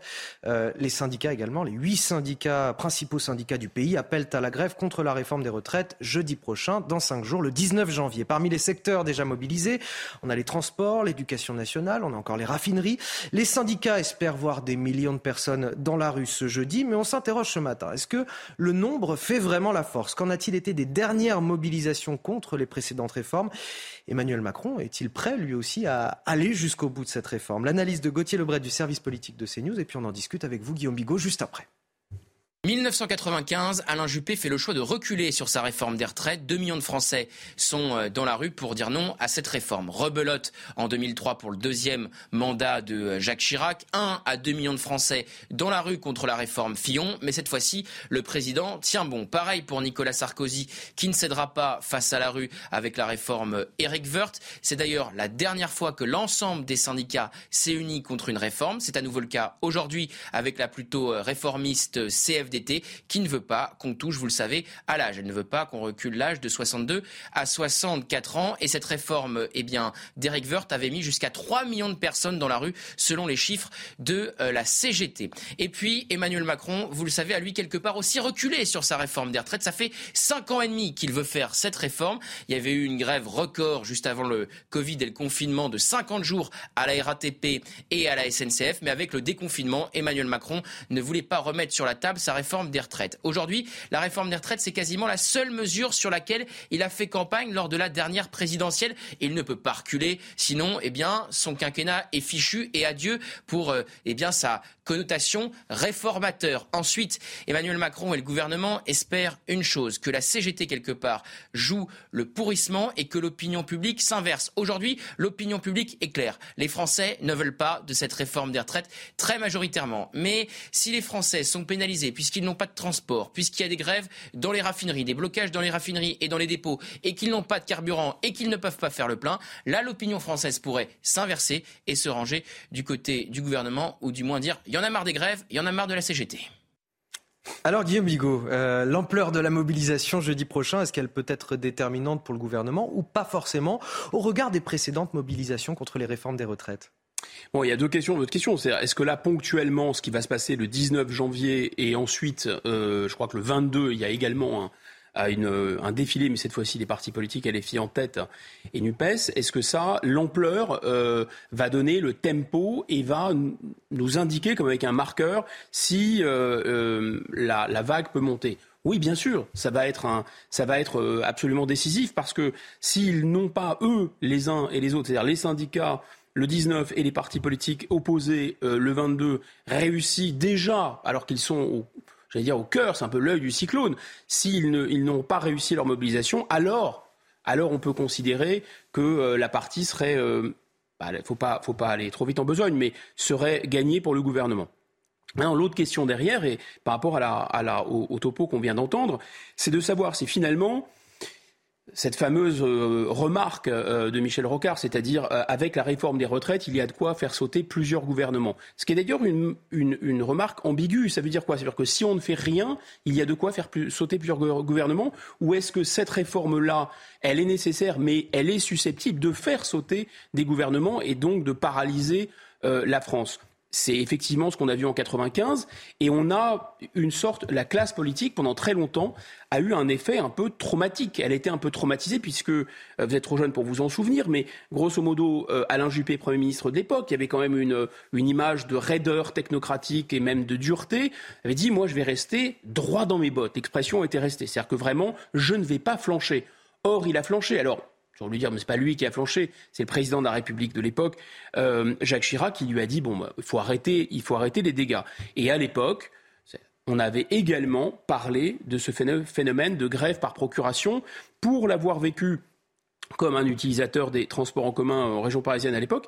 Effectivement, j'entendais encore, ça m'est resté dans l'oreille, des gens qui marchent, enfin qui allaient euh, à leur, à leur boulot ou qui allaient euh, à l'université ou à l'école à pied, et on entendait très bien euh, la population qui disait oui, mais finalement, ils ont raison, ils se battent pour nous. Et le discours des syndicats de nous faisons grève, certes, nous, la CGT, euh, et nous, les syndicats des fonctionnaires travaillant dans la RATP, travaillant dans, la SNCF, travaillant euh, dans des services publics, nous, nous ne nous mobilisons pas que pour nous, nous nous mobilisons pour tout le pays. Or ça, effectivement, je pense qu'il n'y a pas besoin d'être grand clair pour considérer que c'est beaucoup, beaucoup moins vrai, toute chose égale par ailleurs. Ce que montre effectivement le fait qu'en 2010, en 2013, ça s'est déjà plus passé comme ça, ça c'est sûr. Mais c'est, je pense, pour une raison plus profonde. La raison plus profonde, c'est qu'une sorte de grand récit euh, de, de grandes narrations, euh, en fait en réalité un peu sociales, socialistes, hein, qui embarquaient une partie de l'opinion publique dans une lutte des classes hein, et dans le fait qu'il euh, fallait arracher des conquêtes sociales et notamment il ne fallait pas céder sur des acquis sociaux.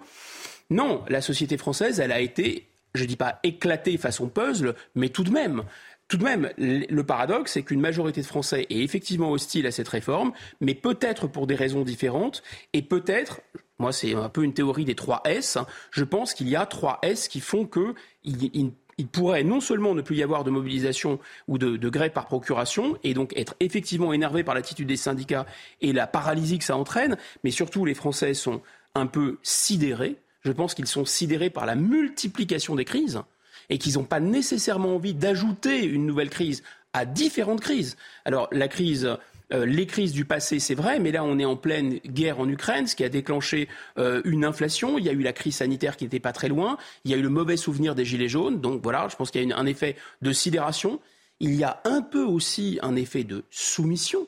Le gouvernement a quand même fait la démonstration en brisant les Gilets jaunes et aussi en réussissant ce que personne n'imaginait, c'est-à-dire euh, le fait de confiner et de faire en sorte que les gens obéissent vraiment assez strictement, euh, les Gaulois réfractaires, euh, les gens qui, les descendants de ceux qui avaient fait la révolution, toutes sortes de révolutions d'ailleurs, pas seulement 1789, ces gens-là ont, nous avons tous collectivement plutôt obéi. Ça a surpris un peu tout le monde. Et puis les jours de grève, ça coûte aussi aux salariés. Dans voilà, exactement. Donc il y a un effet de soumission. Et, puis il y a un effet, je pense, je voudrais revenir sur ce que de vous m'avez sédation. C'est-à-dire qu'il y a des aides aussi qui sont données aux uns et aux autres. Et donc grosso modo, le gouvernement, bah oui, on, on, beaucoup ne l'aiment pas trop, mais enfin, grosso modo, le gouvernement arrive très bien à, à séparer finalement. Mais, euh, mais vous me disiez, vous, euh, Guillaume Bigot, s'il devait y avoir demain une paralysie économique et, et sociale du pays, est-ce que cela pourrait faire reculer ou pas le gouvernement? Ou plutôt ça irait, le pourrissement de la situation en quelque sorte, irait dans le sens du gouvernement, aiderait finalement quelque part le gouvernement à faire passer sa réforme, avec l'agacement des Français.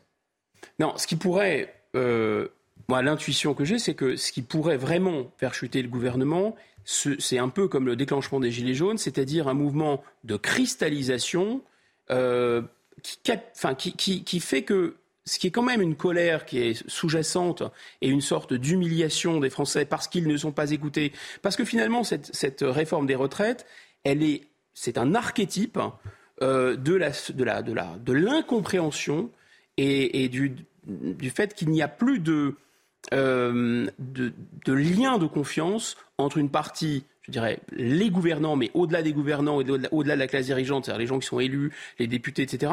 C'est vraiment euh, la classe dirigeante dans son ensemble. Elle est à 80 ou 100% convaincue de la nécessité de cette réforme.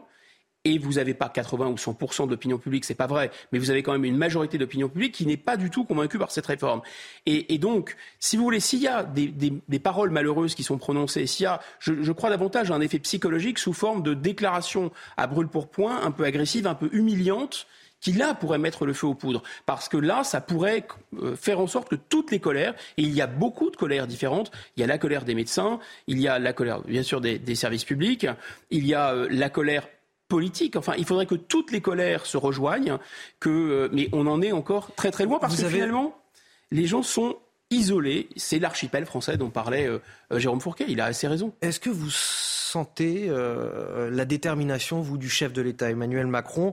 Euh, C'était presque la seule mesure annoncée de sa campagne présidentielle. Il, était, il est assuré désormais d'avoir la majorité à l'Assemblée avec euh, le soutien des LR, ou quasiment. il ne va pas se représenter en 2027. Est-ce que, selon vous, il va aller directement à son but? Oui, mais le seul danger, c'est précisément que dans le passé, ce qui lui a réussi, c'est lorsque euh, il y a eu vraiment une inflammation du corps social, même des violences. Et là, ça a permis effectivement d'isoler les protestataires en, en, disant regardez, ce sont des extrémistes, ce sont des gens qui portent atteinte à l'ordre public. Et là, effectivement, le réflexe naturel des Français, comme dans beaucoup de peuples démocratiques d'ailleurs, c'est de se tourner du côté du gouvernement. Et donc le danger est là parce que c'est ça qui pourrait faire en sorte que cette euh, euh, cette mobilisation prenne une tournure à la fois violente et se généralise. Mais en fait, en réalité, oui, bien sûr, Emmanuel Macron, vous avez raison, ne peut pas faire machine arrière parce que qu'est-ce que serait son leg historique? Euh, Ce serait celui d'un d'un influenceur, de quelqu'un qui, qui, règle les, les questions de, euh, de numéro vert, euh, quelqu'un qui organise des grands débats. Enfin, vous voyez, il y, y ah, après, un... après un premier échec déjà sur la réforme des retraites lors du précédent euh, quinquennat. Guillaume Bigot, je vous propose de faire une petite pause. Face à Bigot sur CNews et sur Europe 1, ça continue dans un instant, juste après le rappel de l'actualité. C'est avec vous, Somaya Labidi.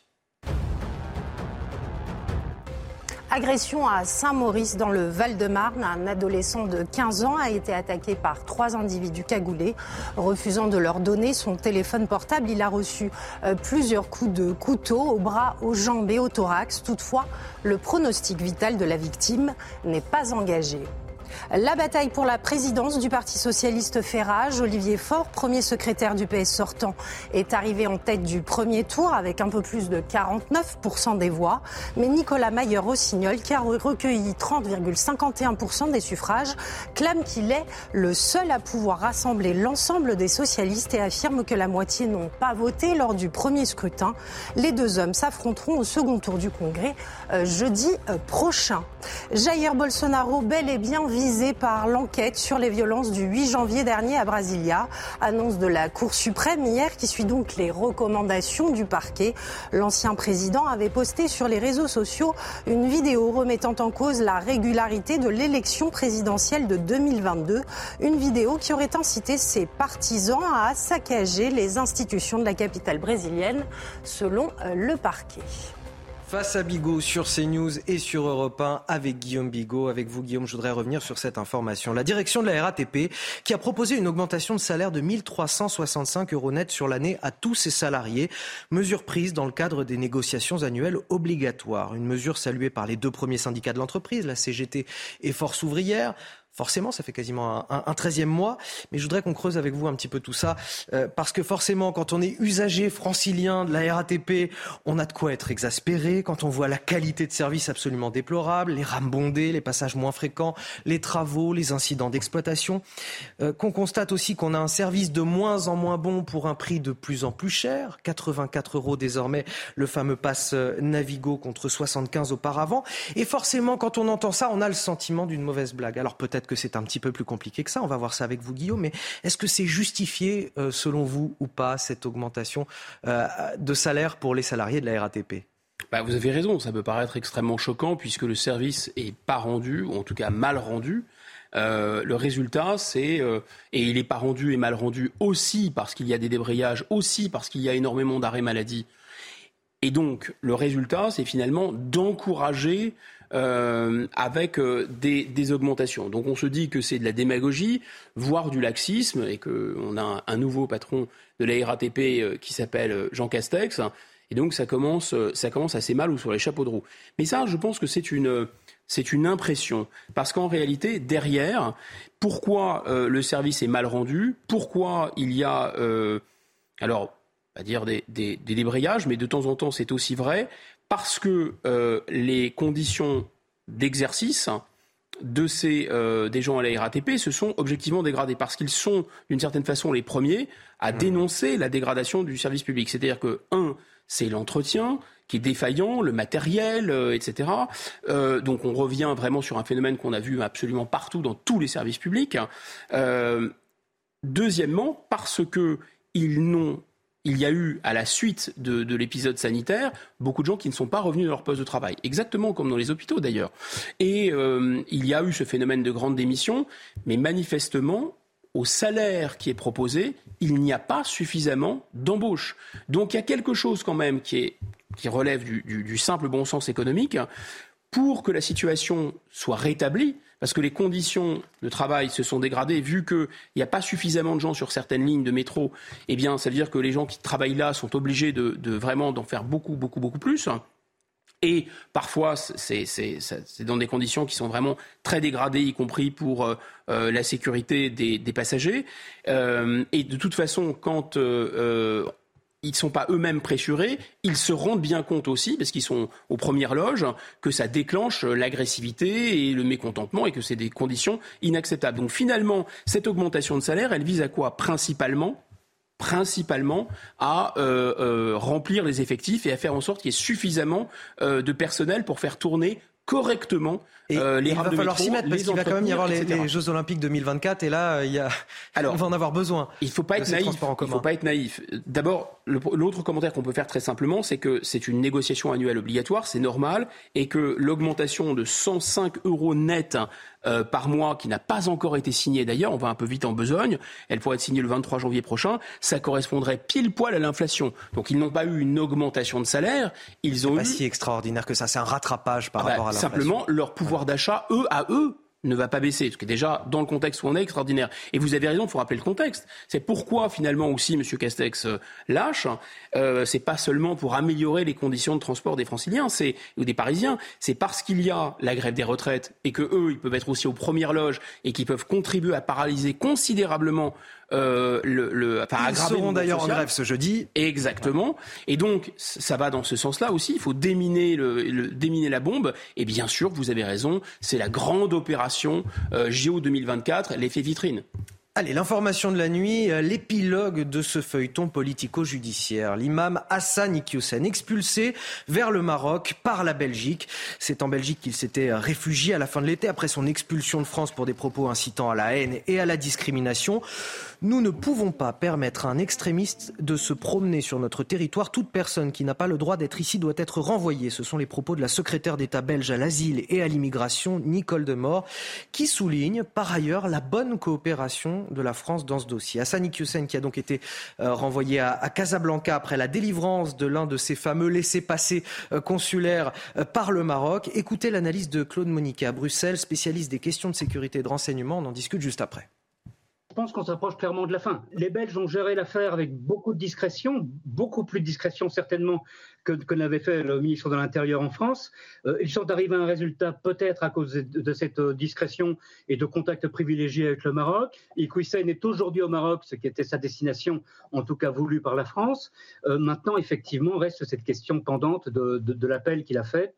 Et là, euh, le feuilleton peut encore un peu durer, mais on, s'approche d'une manière ou d'une autre de, la fin de la fin du dernier épisode. Là, de la part de la Belgique, euh, Guillaume Bigot, on a quand même eu une communication totalement à l'opposé de celle de Gérald Darmanin, euh, qui a fait une communication tonitruante autour de l'expulsion de cet imam, expulsion ratée euh, dans un premier temps, en tout cas par la France et par la justice administrative française et par les liens diplomatiques avec le Maroc. Là, on a une Belgique qui finalement solde le dossier en toute discrétion. Est-ce que c'était peut-être ça la solution?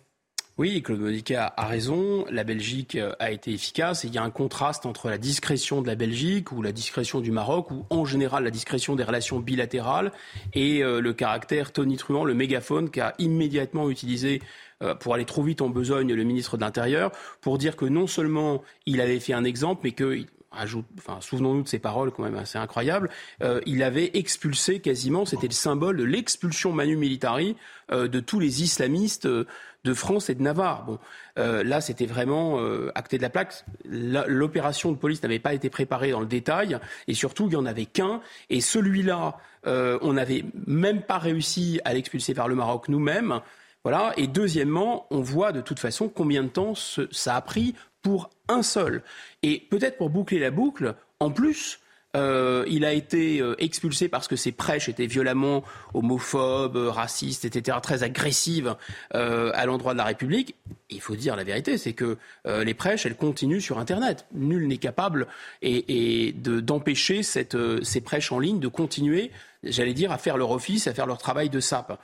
Moi, ce que je trouve vraiment intéressant, c'est qu'on voit bien que c'est effectivement des mesures bilatérales qui sont efficaces entre la France et la Belgique, entre euh, la France et le Maroc, et pas euh, l'échelon européen. Et on se rend compte à quel point l'état de droit alors il est européen sur cette question euh, de l'immigration en, entrant et aussi en sortant, puisque les conditions d'entrée sont réglées par du droit européen et les conditions d'expulsion sont freinées par du droit européen, finalement, on voit bien comment ce droit européen, il va toujours dans le même sens.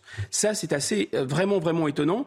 Il faut rappeler tout de même à nos éditeurs et nos téléspectateurs que pendant très longtemps, l'état de droit, avec un respect des droits de l'homme, disons, pour, euh, pour des grandes libertés fondamentales, était capable de ménager des espaces d'exception pour donner un peu de jeu au système, et notamment tout ce qui relevait de l'ordre public, et notamment de la police des étrangers, avec une idée que lorsque vous étiez étranger, vous n'avez pas exactement la même couverture juridique, et c'est un peu normal d'ailleurs, vous ne votez pas notamment euh, que, que les Français, et en particulier si vous étiez dans la situation de soulever un problème d'ordre public. Et donc pendant très longtemps, en France, mais j'imagine dans plein d'autres pays européens, et c'est toujours le cas dans des grandes démocraties, quand vous êtes étranger et que vous posez un problème d'ordre public, normalement, de manière administrative, sans qu'il y ait besoin euh, de respecter l'intégralité des droits de recours, sans savoir si euh, le pays d'où vous venez, est un pays qui respecte lui-même les droits de l'homme, etc.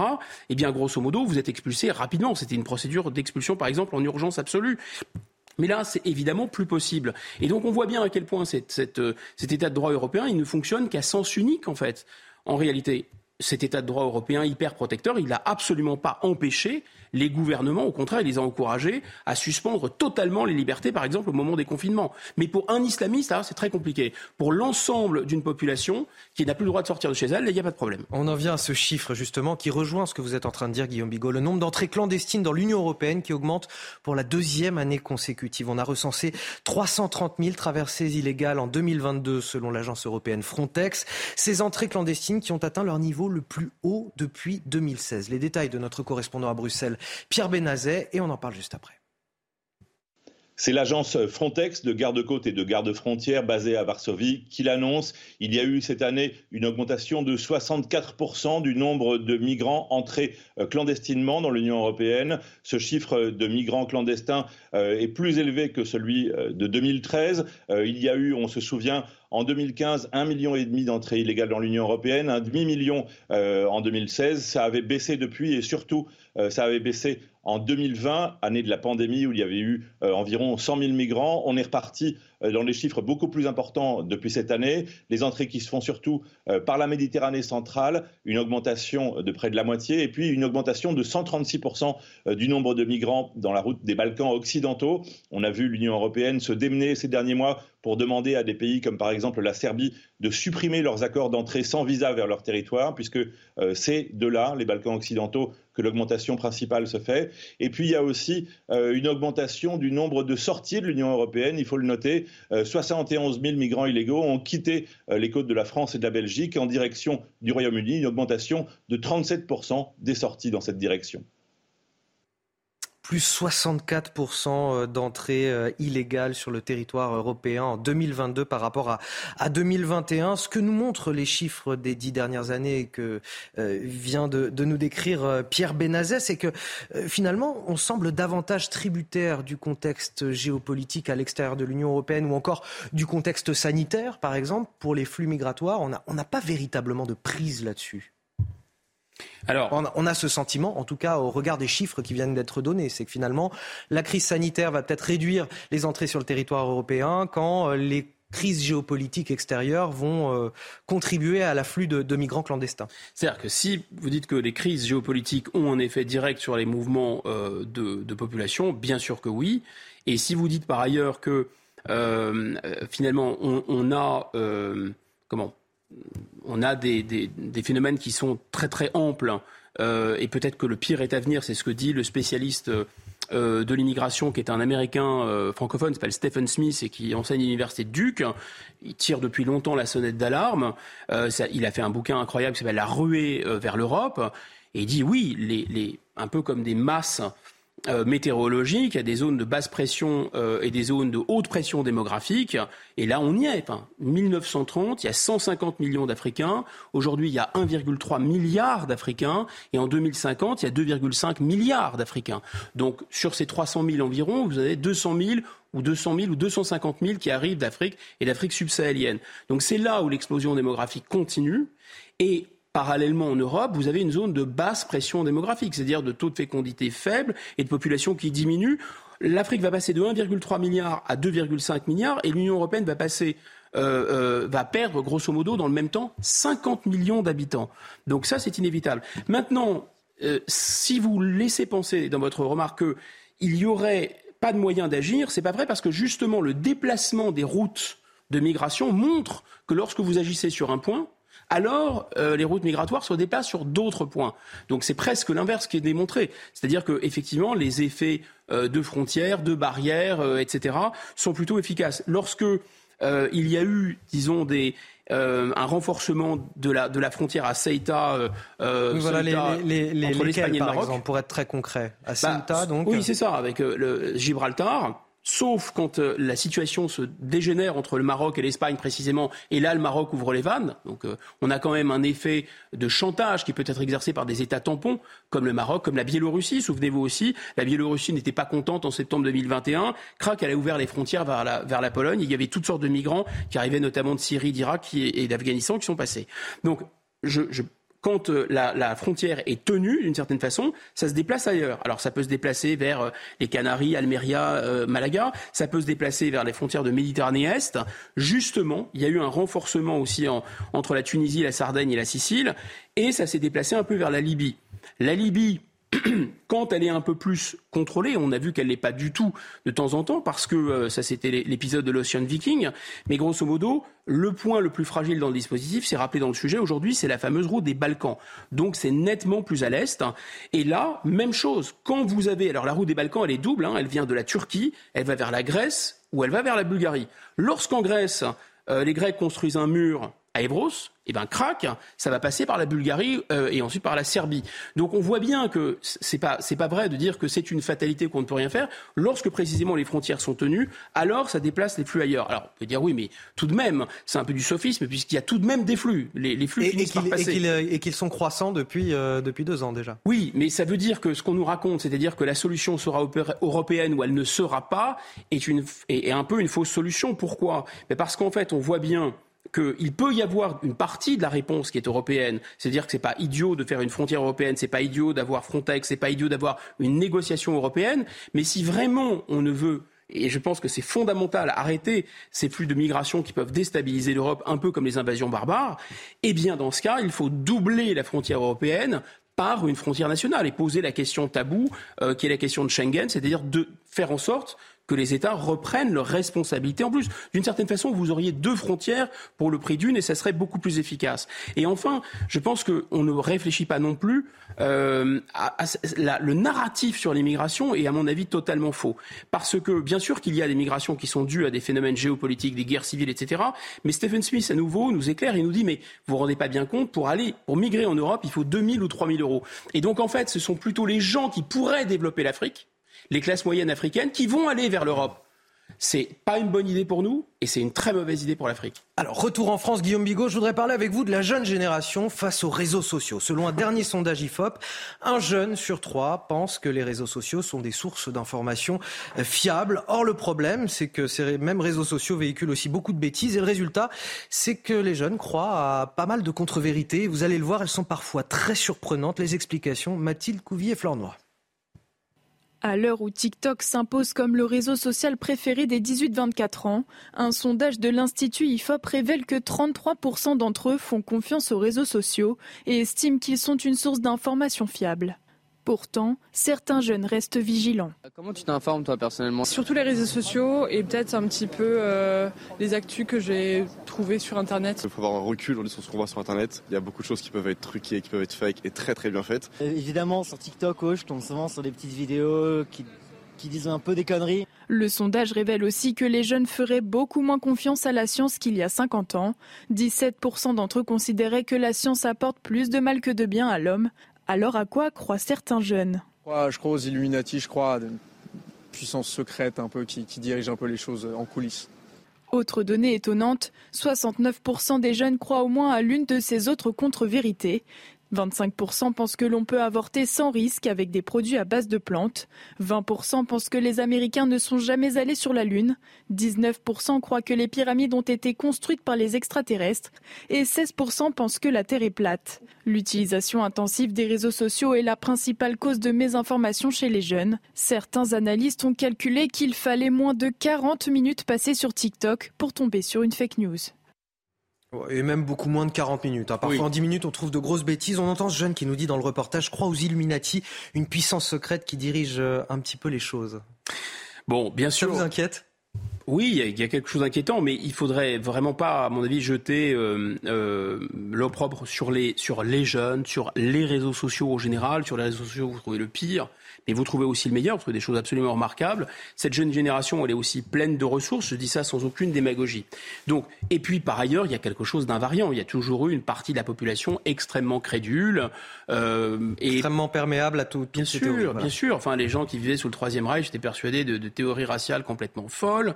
Euh, et vous, je vous rappelle qu'aux États-Unis, dans les années euh, euh, jusque encore très tardivement, il y a des États qui, euh, enfin, qui, qui, interdisait d'apprendre Darwin à l'école dans les États américains. On a quand même 69% des jeunes qui croient, la crédulité. qui croient à une de ces affirmations, que la Terre est plate, que les pyramides ont été construites par des extraterrestres, qu'on peut avorter sans risque avec des produits à base de plantes, ou que les Américains ne sont jamais allés sur la Lune. Voilà, là on arrive au, dans le dur, on rentre dans le dur. Effectivement, la culture générale euh, et la, la transmission ça, ça, revient à ça, hein, des adultes vers les jeunes qui s'opèrent à la fois par l'école, mais aussi à la fois dans les familles, cette transmission, elle est centrale. Et sans cette culture générale, l'intelligence humaine, d'une certaine façon, n'a pas de défense immunitaire. Je me suis retourné vers un, professeur euh, de, lycée et je lui ai dit, mais est-ce que ça correspond à ce que tes élèves, euh, ce que tu perçois chez tes élèves?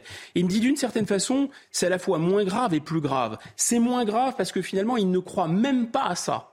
D'une certaine façon, donc, c'est le phénomène de la page blanche. Ils sont très crédules parce qu'ils ne savent pas grand-chose et la seule chose qu'ils savent, d'une certaine façon, un peu à la Descartes, c'est qu'ils, non pas qu'ils ne savent rien ou qu'ils doutent de tout en tout cas, mais c'est plus tellement un doute scientifique parce qu'on voit qu'ils se méfient de la science, mais c'est vraiment une, une, conviction chasse l'autre, une croyance chasse l'autre, un réel, comme on dit sur les réseaux sociaux, chasse l'autre. Et le problème de fond, c'est plutôt il y a deux problèmes là dans, dans cette transmission à travers les réseaux sociaux. Ça nous dit en creux que l'école, elle transmet moins de connaissances et elle transmet moins ce que j'appellerais ces fameuses défenses immunitaires de, de, de l'intelligence. Comme il y a moins de transmission solide, euh, scientifique, culturelle, etc., comme on apprend moins de choses à l'école de solide, moins de choses tout, tout court et moins de choses solides, et comme par ailleurs, dans les familles, il y a moins de transmission, et il ne faut pas oublier que les familles et les adultes eux-mêmes passent un temps absolument incroyable sur les réseaux sociaux, sur les téléphones, etc., et donc pendant ce temps-là, ils ne transmettent pas à leurs enfants, ils ne parlent pas à leurs enfants. Donc cet effet de réseaux sociaux, il a un effet, ce qu'on appelle la bulle de filtration, c'est-à-dire que chacun va s'intéresser à ses propres sujets d'intérêt. Et donc l'intergénérationnel va y perdre beaucoup. Ensuite, ce qui est vraiment caractéristique, et les deux, à mon avis, les deux problèmes centraux, c'est numéro un qu'il n'y a pas de tiers de confiance. C'est-à-dire que sur le réseau social, l'émetteur et le récepteur d'informations sont les mêmes.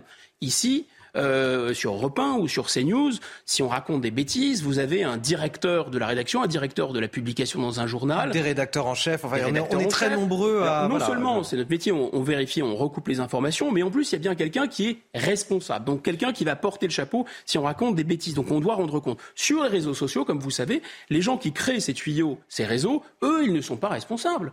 Donc, grosso modo, euh, c'est l'émetteur et le récepteur. Donc, il n'y a pas de, de tiers de confiance. C'est pas une information qui est vérifiée. C'est pas une information qui est contrôlée. Certains y voient l'intérêt, ils disent justement il n'y a pas de filtre, c'est intéressant. Mais le deuxième phénomène le plus grave, c'est l'attention. C'est-à-dire que à la fois parce que ce sont des images et à la fois parce que cette mise en scène doit durer deux trois minutes, c'est le c'est le code d'une certaine façon euh, le, le, le, code informationnel communicationnel des réseaux sociaux. Alors une information effectivement chasse l'autre. Alors une croyance chasse l'autre. Et qu'est-ce qu'on va faire au total? On va créer effectivement une énorme angoisse et je pense que cette angoisse, elle va créer une crédulité. La, jeune génération ne sait plus à quel sein se vouer et quand elle se retourne vers des adultes eux-mêmes sur, sont, sur, des réseaux sociaux, si je caricature à peine, et eux-mêmes d'une certaine façon disent oh bah de toute façon il faut se faire sa propre vérité. Et ce sera le mot de la fin, Guillaume Bigot. Merci à vous. Vous restez avec nous sur CNews. La matinale week-end se poursuit sur Europe 1. C'est l'heure de retrouver Céline Géraud et Frédéric Tadei. C'est arrivé cette semaine. Excellent week-end à tous sur CNews et sur Europe 1.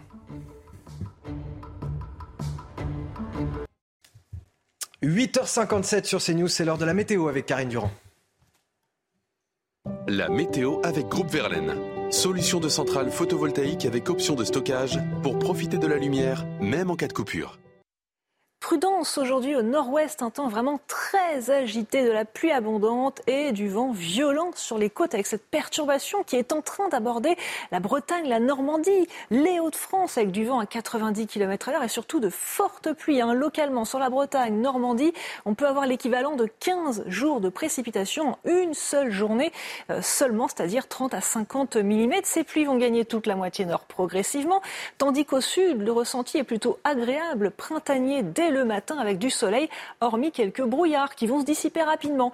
Euh, sur le sud-ouest, au cours de l'après-midi, belle journée sur le sud-ouest, la Méditerranée, les Alpes du Sud également, ça se dégage complètement. Par contre, toute la moitié nord est sur le coup de cette perturbation avec ces fortes pluies qui se dirigent vers l'est, vers les Vosges, où il va pleuvoir très fort avec un risque de petites inondations euh, localisées. Les températures sont très douces absolument partout en France. Ce matin, 8 à Paris, 12 à Nantes, c'est le maximum, et quelques gelées localement, moins 1 degré pour Rodez. Au cours de l'après-midi, les valeurs sont vraiment printanières sur le sud, le sud-ouest en particulier. 17 à Bordeaux, c'est 4-5 degrés au-dessus des moyennes de saison. Des valeurs également au-dessus des moyennes de saison pour le nord, 13 à Paris et 13 également pour la pente bretonne. Vous avez regardé la météo avec Groupe Verlaine. Isolation thermique par l'extérieur avec aide de l'État. Groupe Verlaine, le climat de confiance. Il est bientôt 9h. Bienvenue à tous si vous nous rejoignez sur CNews dans la matinale week-end. On est encore ensemble jusqu'à 10h pour de l'info, de l'analyse, des débats. Comme tous les samedis à partir de 9h, il apparaît sur ce plateau et je le remercie. Frédéric Durand, directeur de la revue L'Inspiration politique. Bonjour à vous, toujours face à, Guillaume Bigot, mon acolyte, Guillaume Bigot, politologue, pour décrypter et analyser l'actualité. Voici les titres de votre journal de 9h. À la une, cotiser plus pour travailler moins longtemps. C'est la solution privilégiée par euh, beaucoup de Français pour éviter le recul de l'âge de la retraite à 64 ans. C'est l'enseignement d'un sondage IFOP. Des Français qui préfèrent donc se serrer un petit peu plus la ceinture pour profiter de leurs vieux jours. Qu'est-ce que cela dit de notre rapport au travail? Et puis, est-ce que cette solution serait viable pour notre système de retraite? On en discute sur ce plateau dès le début de ce journal. C'est l'information de la nuit. L'imam Hassan Iqiyoussen expulsé vers le Maroc par la Belgique. Épilogue de ce feuilleton politico-judiciaire qui a été un fiasco pour la France et pour le ministre de l'Intérieur, Gérald Darmanin. Une affaire qui questionne aussi notre justice administrative et notre poids diplomatique, notamment face au Maroc. On ira enfin à Choisy-le-Roi, dans le Val-de-Marne, une ville de banlieue parisienne confrontée au trafic, au rix et au rodéo sauvage. Depuis un petit peu plus d'un an, elle mise sur la police municipale et la vidéosurveillance. Et vous allez le voir, ça commence à porter ses fruits. Le reportage à suivre dans cette édition. Alors qu'une large majorité de Français est opposée au, report de l'âge légal de la retraite, un sondage IFOP nous montre ce matin qu'ils préféreraient cotiser davantage pour pouvoir partir plus tôt. C'est ce que disent 6 euh, Français sur 10 parmi ceux, bien sûr, qui ne sont pas à la retraite. Ils préfèrent clairement du salaire en moins que de devoir partir à 64 ans. C'était justement euh, la ligne rouge des syndicats qui appellent à la grève jeudi prochain, le 19 janvier. Alors forcément, ça nous interroge aujourd'hui sur notre rapport au travail. Tout d'abord, les explications Jean-Laurent Costantini et Célia Barotte, et on en discute juste après. Gagner moins, mais partir plus tôt à la retraite ou conserver son pouvoir d'achat et travailler plus longtemps Le dilemme divise les Français. Je préférerais partir plus tôt à la retraite parce que bah, quand on est jeune, là, ça fait peur de se dire qu'à ça se trouve à 70 ans, on sera à la retraite. Euh, non. Ce qui m'intéresse le plus, c'est de partir le plus tôt à la retraite. Cotiser plus pour l'instant, c'est trop dur, quoi. C'est trop dur parce que bah, avec l'inflation, déjà en 2023, on ne sait pas comment ça va se passer. Quoi. Personne ne veut gagner moins, c'est faux ça.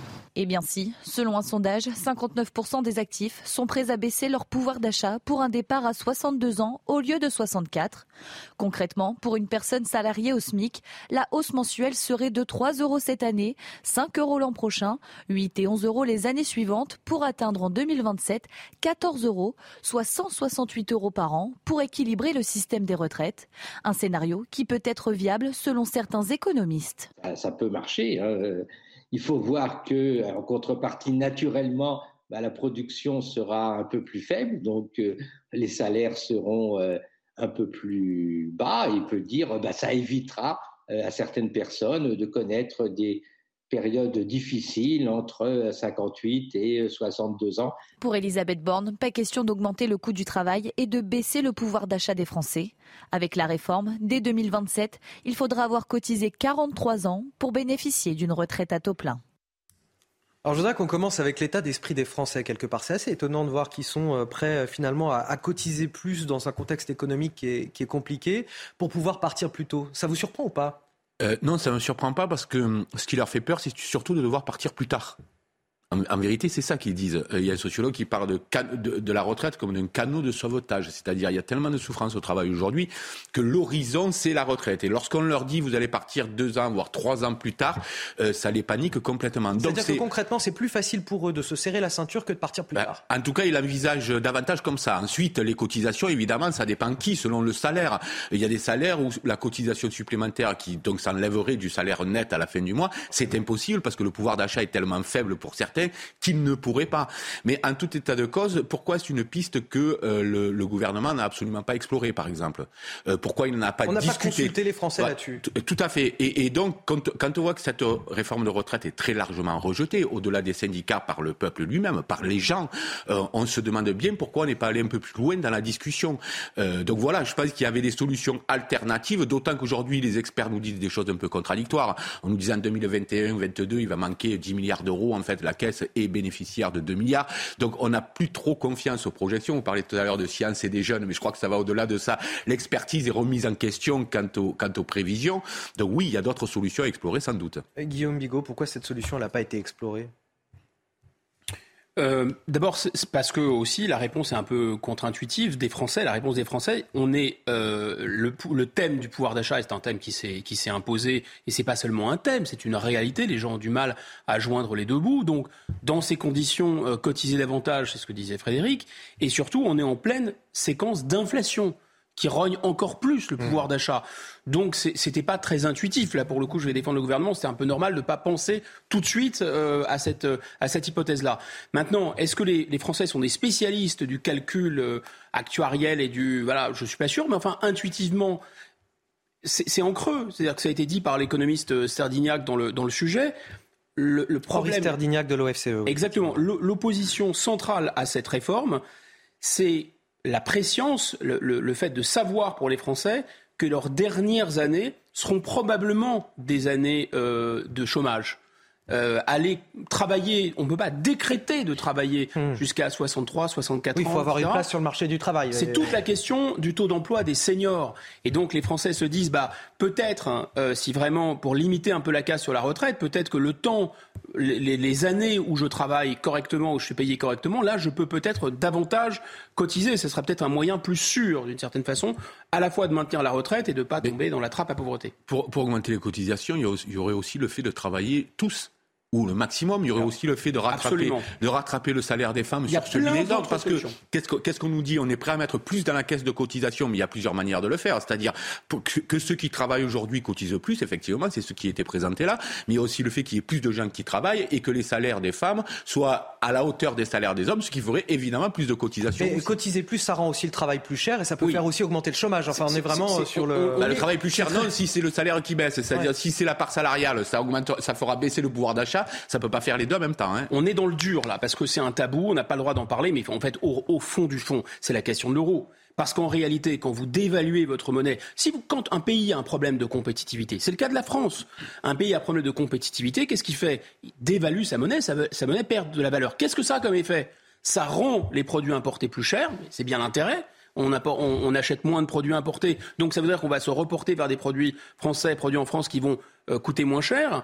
Et de l'autre côté, les produits français exportés avec un travail trop cher euh, euh, sont moins chers. Et donc vous rétablissez votre équilibre économique. Mais quand vous avez l'euro, vous ne pouvez plus faire ça. Enfin, l'autre folie et l'autre tabou, c'est qu'il n'y a pas de politique de natalité en même temps. Parce qu'on nous explique que la racine du mal, et c'est vrai économiquement, le ratio entre les actifs et les retraités n'est plus le même, pour plein de raisons, qui, notamment les gens travaillent un peu moins, etc.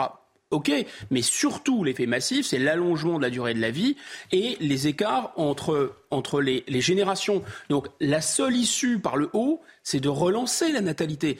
Comment c'est possible que les Français gobent une réforme des retraites même si on pourrait imaginer, en effet, allonger la durée de cotisation, c'est pas choquant, mais sans même toucher à la natalité. Mais c'est de la folie. Oui, mais tout dépend la natalité. Rapidement, Frédéric. Non, mais la natalité, si vous créez des, chômeurs supplémentaires avec un taux de natalité plus fort, ça sert à rien. Ah. Vous êtes d'accord? Ah ben oui, mais il faut non, je suis pas d'accord parce que l'un des moteurs de l'économie, c'est aussi la croissance démographique. Oui, je dis pas le contraire, mais en attendant, aujourd'hui, on voit bien que si tout le monde travaillait, on n'aurait pas ces problèmes-là. Et rappelons une chose qui n'est jamais rappelée ou très peu souvent, c'est qu'effectivement, on vit plus longtemps et donc il y a moins d'actifs mmh. qui cotisent pour les retraités. Mais on produit beaucoup plus, on produit trois fois plus qu'il y a une cinquantaine d'années. Donc la création de richesse est toujours là, donc il faut se poser la question aussi. Si on crée autant, autant plus qu'avant, comment la partager Vous savez que la création de richesse peut être décorrélée du travail, malheureusement. ah bah oui, bah, c'est le problème d'ailleurs. Cette information que je voulais vous soumettre aussi ce matin. La direction de la RATP a proposé une augmentation de salaire à l'ensemble de ses euh, employés, une augmentation de salaire de 1365 euros net par an, mesure prise dans le cadre des négociations annuelles obligatoires, une mesure saluée par les deux premiers syndicats de l'entreprise, la CGT et Force ouvrière. C'est vrai que ça fait quasiment un 13e mois dit comme ça, mais je voudrais qu'on creuse un petit peu, parce que forcément, quand on est un, usager euh, francilien de la RATP, on a de quoi être euh, en colère contre la qualité de service qui est euh, rendue. Elle est complètement déplorable, rambondée, passage moins fréquent, travaux, incidents d'exploitation. On constate aussi qu'avec ce service moins bon, on paye de plus en plus cher. 84 euros depuis le 1er janvier. Et on a le sentiment forcément d'une mauvaise blague. Mais est-ce que c'est justifié selon vous, Guillaume Bigot cette augmentation de salaire? C'est justifié parce que si ça ne fonctionne pas, c'est à la fois parce qu'il y a trop d'arrêts maladie, euh, c'est vrai, mais il y a aussi euh, un problème d'entretien. Euh, il y a un problème de nombre d'opérateurs, de nombre de salariés qui ne sont pas revenus à la normale par rapport à la, période d'avant la pandémie. Et donc, il faut attirer des gens. Mais enfin, écoutez, le marché, ça fonctionne dans les deux sens. Hein. c'est l'offre et la demande. Donc, si à, un salaire donné, vous n'avez pas suffisamment euh, d'opérateurs et de, gens pour faire tourner correctement euh, le métro, il faut absolument euh, élever le salaire. Mais là, regardez aussi le, recul social dans lequel on vit. C'est-à-dire que le fait d'aligner la rémunération des agents de la RATP sur euh, l'inflation, ça devient une augmentation absolument délirante. Mais juste qu'ils ont pas, ils ont le juste pas perdu de pouvoir d'achat. Euh, cette augmentation, elle correspond en moyenne à 5,7%. C'est-à-dire l'inflation euh, sur l'année et quand, l'inflation voilà est à 5,2%. Oui, et puis on peut pas mettre sur le dos des, des, seuls salariés en tout cas le mauvais fonctionnement. Non, non, non, bien sûr, bien sûr. Voilà, parce que je, dis forcément quand on est usager de la RATP, on oui, se mais quand on est usager, on voit aussi qu'il y a un manque, une augmentation, un manque d'investissement crucial sur la question des transports. En même temps qu'on fait le le, Grand Paris Express, euh, qui va desservir des zones qui ne sont pas les plus peuplées. On laisse la ligne 13, par exemple, alors que la question du dédoublement de la ligne 13, elle est posée depuis longtemps. Ça, c'est pas la faute des salariés. Vous imaginez à l'époque, quand on a créé le métro, les investissements colossaux qu'on a fait à cette époque-là, le pari sur l'avenir qu'on a fait. Aujourd'hui, on fait plus de pari sur l'avenir en termes de transport. Allez, épilogue de ce feuilleton politico-judiciaire. L'imam Hassan Iqiyoussen, expulsé vers le Maroc par la Belgique. C'est l'information de la nuit. C'est en Belgique qu'il s'était réfugié à la fin de l'été après son expulsion euh, de France pour des propos incitant à la haine et à la discrimination. Nous ne pouvons pas permettre à un extrémiste de se promener sur notre territoire. Ce sont les propos de la secrétaire d'État belge à l'asile et à l'immigration, Nicole Demort, qui souligne par ailleurs la bonne coopération de la France dans ce dossier. Hassan Iqiyoussen, qui a donc été euh, renvoyé à Casablanca après la délivrance d'un laissez-passer, dans ces fameux laissez-passer consulaires délivrés par le Maroc. Écoutez l'analyse de Claude Moniquet à Bruxelles, spécialiste des questions de sécurité et de renseignement.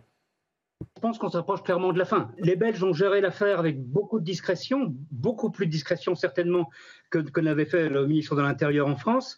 Euh, ils sont arrivés à un résultat peut-être à cause de, cette discrétion et de contacts privilégiés avec le Maroc. Iqoussen est aujourd'hui au Maroc, ce qui était sa destination, en tout cas voulue par la France. Euh, maintenant, effectivement, reste cette question pendante de l'appel qu'il a fait. Et là, euh, le feuilleton peut encore un peu durer, mais on, s'approche d'une manière ou d'une autre de, la fin de, du dernier épisode. Il a raison, hein, Claude Modiquet, quand il nous dit que voilà finalement euh, la Belgique a, soldé un petit peu le dossier, enfin pas complètement soldé puisqu'il y a quand même un appel, mais a, réglé le dossier en toute discrétion quand euh, la France, par la voix de Gérald Darmanin, a fait une communication très très forte autour de l'expulsion de l'imam, de la tentative d'expulsion de, l'imam Hassan Iqiyoussen. Oui, non, mais il y a un effet de contraste entre la, grosse caisse de la communication du, ministre Darmanin et le, caractère assez discret de la manière dont les choses se sont, se sont en fait réglées. Mais ça, c'est tout à fait vrai. Maintenant, est-ce que c'est la Belgique? C'est la Belgique, c'est le Maroc, mais c'est aussi la France dans ses relations avec la Belgique et avec le Maroc qui a obtenu ce résultat. Non, c'est oui, la Belgique souligne la bonne coopération, je l'ai dit tout à l'heure, de la France dans ce dossier. Donc effectivement. Bien sûr. Non, là, si on prend un peu de recul, c'est surtout que on nous a expliqué qu'on allait expulser euh, Manu Militari, l'islamisme de France. Rien que ça. En fait, c'était une personne. Et on a mis combien de temps? Donc c'est une seule personne. Et combien de temps on a mis pour réellement euh, l'expulser? Ça pose. Ça, illustre très bien la, problématique des OQTF et de leur respect finalement. Des OQTF et le fait qu'on euh, a essayé de faire une démonstration de force et qui s'est retourné contre ceux qui ont essayé de le faire. Non, on voit que la Belgique, qui est un pays plutôt libéral, euh, euh, ben, finalement arrive aux mêmes conclusions euh, que, la France. Donc il y a des gens qui s'étaient élevés contre son expulsion, notamment à gauche, en disant c'est scandaleux, etc. La Belgique a fait pareil. Finalement, le résultat, c'est ça qui compte d'une certaine manière, a été obtenu, puisque c'était ça la volonté de la France et aujourd'hui de la Belgique. le résultat, c'est que les prêches d'IQSM en ligne sont toujours en ligne. Les, pardon les prêches d'IQSEM ah oui. Euh, sur Internet, ça, c'est un problème de réglementation effectivement de tout ce qui est réseaux sociaux, plateformes vidéo, euh, ce qu'on peut diffuser ou pas. Et effectivement, qu'il soit euh, en France ou pas, s'il a un public en France, il peut toujours diffuser ses ah bah, La limite de l'état de droit, c'est l'intérêt des États-Unis d'Amérique. Voilà. Quand l'état de droit européen rencontre l'intérêt du papa américain, là, il se couche totalement. Cette affaire, ça avait été un, fiasco pour la France. Elle a démontré la difficulté qu'on avait à, expulser des étrangers en situation irrégulière. Et, et puis surtout, la de la justice administrative, aussi les difficultés diplomatiques qu'on a eues à ce moment-là, nous, avec euh, le Maroc. Est-ce qu'on a une faiblesse diplomatique? Est-ce qu'on a un problème avec notre justice administrative également, Guillaume Bigot? Euh, les, relations avec euh, le Maroc se sont réchauffées. C'était du temps de François Hollande où les choses étaient, étaient vraiment très compliquées avec le Maroc. Maroc, pour faire court, c'est un peu une sorte de, euh, de voisin un peu de droite, hein, tandis que l'Algérie, ce serait un voisin un peu euh, de gauche, pas tout à fait avec les mêmes euh, alliances géopolitiques. Le Maroc penche du côté des États-Unis, de l'Arabie saoudite, tandis que l'Algérie penche du côté de, de, la Russie. Mais grosso modo, c'est vrai que cet état de, de droit européen, il empêche de prendre des mesures qui sont des mesures de bon sens, c'est-à-dire quand vous avez un étranger dans n'importe quel pays démocratique, c'est pas très attentatoire aux libertés fondamentales et aux droits de l'homme de dire que quand un étranger pose des problèmes d'ordre public, il peut être expulsé dans n'importe quelle démocratie, c'est vrai, mais pas en Europe. Et je rappelle qu'en Europe, on peut sans aucun problème, ça ne chiffonne absolument pas les traités européens euh, dire aux gens bah, vous ne sortez pas pour cause de virus, plus de liberté d'aller et venir pour tous les citoyens, ça c'est pas grave.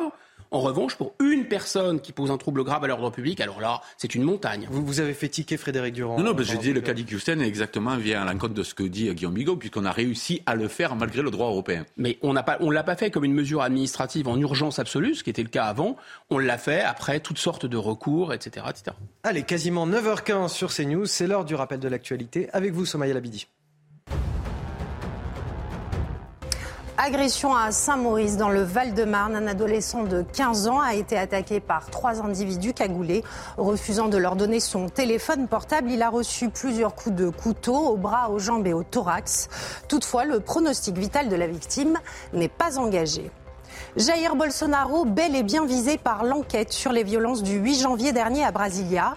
Annonce de la Cour suprême hier qui suit donc les recommandations du parquet. L'ancien président avait posté sur les réseaux sociaux une vidéo remettant en cause la régularité de l'élection présidentielle de 2022. Une vidéo qui aurait incité ses partisans à saccager les institutions de la capitale brésilienne selon euh, le parquet. Et puis guerre de communication autour de Soledar. Les Russes assurent avoir pris le contrôle de la ville grâce au groupe de mercenaires Wagner impliqué dans la bataille. Une annonce aussitôt démentie par Kiev qui affirme, je cite, que les combats pour Soledar se poursuivent sans apporter plus de précision. Et on part du côté de Choisy-le-Roi dans le Val-de-Marne. Un nouveau poste de police municipale a été euh, inauguré ce mercredi. La ville a misé sur une police municipale armée et un réseau de vidéosurveillance de 116 caméras. C'est un territoire qui présente de nombreux problèmes. Euh, trafic de drogue, rixes entre bandes, rodéo sauvage. Mais déjà, avec cette présence policière renforcée, on voit que les choses commencent à, bouger un petit peu. Regardez ce reportage signé Régine Delfour et Sacha Robin avec le récit d'Amina Tadem. Flâner tranquillement sur la dalle de Choisy-le-Roi, impensable il y a un an. Cette pharmacienne le confirme, il y a bien eu un changement. C'était sale et euh, il y a beaucoup de gens. qui nous accostaient, qui nous demandaient de l'argent. Et là, on ne les voit plus maintenant le soir. Là, quand on part le soir, il n'y a plus personne, malgré qu'il y a certains de la police municipale qui passent nous voir, si, nous demander s'ils veulent qu'ils nous accompagnent au parking. Une police plus présente et armée, indispensable pour ce policier. Ça dissuade. C'est important d'avoir un policier armé sur la voie publique. Ça nous permet de nous défendre face à toute situation. Dans ces nouveaux locaux placés à deux pas de la mairie, tous les moyens sont donnés aux agents de police pour qu'ils puissent effectuer leur travail dans de bonnes conditions, un investissement nécessaire pour le maire. Les derniers maires réfractaires à la police municipale, bon, euh, c'est plus par idéologie, et je pense qu'ils ne sont pas assez pragmatiques. C'est une obligation aujourd'hui d'avoir une police municipale. Le poste comprend notamment un centre de supervision urbain. Il permet aux opérateurs de surveiller l'espace public en temps réel, un dispositif inédit dans cette ville. Pour l'instant, nous avons une vingtaine de caméras et à terme, dans l'année 2023, on aura 116 caméras opérationnelles. Des portes ouvertes sont organisées ce samedi pour permettre aux choisiens de découvrir le nouveau poste de la police municipale. Alors ce reportage illustre un, phénomène assez euh, pragmatique, j'ai envie de dire, cette tendance au, recours croissant à la police municipale en complément de la police nationale et aussi au réseau de caméras de, vidéosurveillance. C'est ça qui fait euh, aujourd'hui la, différence dans, nos villes? Ça montre, euh, ça montre d'abord que c'est efficace quand vous mettez des caméras de vidéosurveillance, quand vous mettez des, des gens. Là, c'était installé dans une zone de Choisy-le-Roi qu'on appelle la dalle, où vraiment il y avait une une insécurité euh, énorme euh, et, où il y avait une nuisance terrible. Et là, ça a, eu ça, a été efficace. Donc les policiers municipaux, les caméras de vidéosurveillance, tout ça, ça fonctionne, c'est sûr. Deuxième commentaire, c'est très étrange. Il y a eu, tout de même, vous avez choisi le roi, c'était une vieille ville communiste qui est passée aux mains de la droite aux dernières municipales en 2020. Et il y a eu un chassé-croisé assez étonnant avec la ville de Villejuif. Alors la ville de Villejuif, il y a eu un maire communiste qui est arrivé en 2020 qui a donc chassé la droite. Voilà, exactement. Euh, qui avait une police municipale et sa police municipale a migré d'une certaine façon de Villejuif, a choisi le roi. Oui, parce qu'il l'a désarmé. Exactement, parce qu'il l'a désarmé. Donc le malheur des uns. Il, leur a enlevé les, lanceurs de balles les de lanceurs défense, de balles le, de défense, le pistolet taser, la brigade canine. Voilà. Mais euh, je vois que vous êtes très bien informé. Et donc à partir de là, euh, finalement, le bonheur des uns, enfin le malheur des uns a fait le bonheur des autres. Et on voit, c'est très étrange, que quand une ville est à gauche, elle est communiste, et quand elle est encore plus à gauche, elle tombe à droite d'une certaine façon. On voit que la sécurité, c'est tout de même euh, quelque chose qui est lié à, disons, à la dimension euh, euh, modeste, populaire, parce que c'est ces catégories de la population qui sont vraiment exposées à l'insécurité. Donc c'est complètement fou, comme l'immigration, d'en faire un thème de droite. Enfin, passons au sens sociologique du terme, si vous voulez. Et enfin, troisième, et je m'arrête là, ce qui, ce qui était étrange, moi je ne suis pas tout à fait favorable à la police municipale, parce que ça veut dire que si vous avez des municipalités qui ont les moyens de le faire financièrement, et beaucoup de municipalités, comme vous savez, sont à l'agonie hein, sur le plan financier, alors ils peuvent se payer une police municipale. Donc c'est pas très logique. Je pense qu'il faudrait mettre des moyens de policiers là où il y en a besoin, point à la Donc, de police nationale Bah oui, parce que c'est l'État qui peut faire cette péréquation. Euh, Frédéric Durand. Est-ce bah, que, est que, là aussi, il y a eu quelque chose de pendant très longtemps et peut-être encore toujours aujourd'hui d'idéologique. Euh, est-ce qu'il faut que les, maires des communes soient plus pragmatiques et arrêtent avec euh, l'idéologie Quand on est de gauche, on n'a pas envie d'avoir une police municipale armée? Non, mais c'est la, grande erreur de, de la gauche, c'est de ne pas avoir compris que la sécurité, qu'on soit de droite ou de gauche, quand on est citoyen, on en a besoin. C'est même la première demande. Mais historiquement, euh, hmm. depuis toujours, c'est la première demande des citoyens, c'est de vivre en sécurité. Parce que la liberté, parce que toutes les autres euh, vertus que vous pourrez évoquer, sans la sécurité, sans le minimum, sans C'est vrai, c'est vrai, c'est même pas de droite et même pas de gauche. Euh, tout à fait. Et donc, la gauche, effectivement, s'est dit, mais non. donc, on est rentré dans un débat idéologique totalement, à mon avis, contre-productif pour les habitants eux-mêmes. Donc, les habitants habitants eux-mêmes font le choix lorsqu'ils. Alors après, ça ne veut pas dire que ça marche partout. Moi, je l'ai vu à Saint-Ouen, par exemple, quand il y a des trafics de drogue très implantés, ben, ils cassent les caméras et ça ne marche pas. Donc ça ne marche pas partout, tout le temps. Mais ce qui est une évidence, ce qui est une grosse erreur de la gauche, c'est d'avoir laissé ce débat à la droite en disant oulala, là là, nous, si on met des caméras, on va apparaître comme autoritaire. C'est complètement, c'est une demande des habitants. Et donc, lorsqu'on est maire et lorsqu'on veut répondre aux besoins des, des habitants, ben oui, on met des caméras s'il y a besoin de caméras. Oui, on arme la police municipale parce que vous savez, la police municipale, c'est pas du tout la même chose en milieu urbain qu'en milieu rural, par exemple. Euh, qu'elle soit pas armée partout en milieu rural, ça peut s'entendre. Mais en milieu urbain, avec les gens que vous rencontrez, mais ben, moi, je serais pas pas policier municipal en milieu urbain sans armes. Je vous le dis. Aujourd'hui, bah, c'est pour ça, qu'ils sont passés de Villejuif à, à voilà. Et que, et que dit la gauche de ces cas Oui, mais c'est une escalade, etc. Oui, mais alors quoi? Vous laissez désarmer des policiers en face de voyous qui eux ont des armes lourdes. C'est inimaginable. Donc voilà, je pense que là, c'est le résultat aussi d'une erreur de la gauche, à mon sens.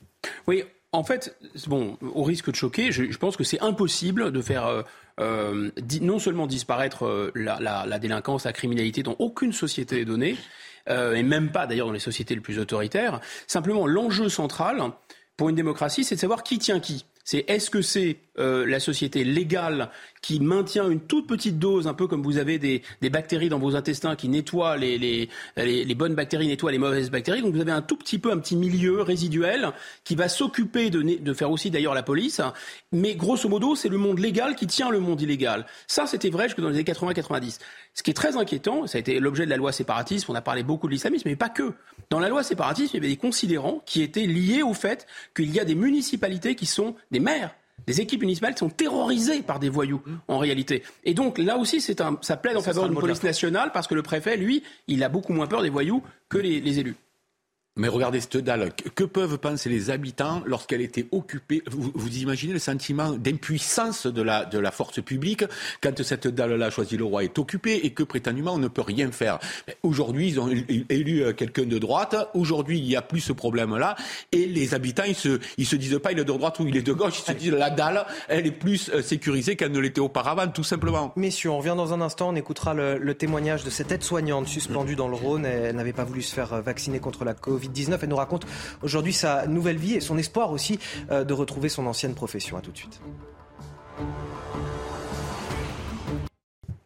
De retour sur le plateau de la matinale week-end, je suis toujours avec Guillaume Bigot et Frédéric Durand pour décrypter l'actualité. Tout de suite, les titres de votre journal de 9h30. À la une, le témoignage de cette ancienne aide-soignante suspendue dans le Rhône. Stéphanie Clarisse n'a pas voulu se faire vacciner contre la Covid-19. Elle nous raconte aujourd'hui sa nouvelle vie, les petits boulots, l'espoir aussi de retrouver un jour son métier de cœur.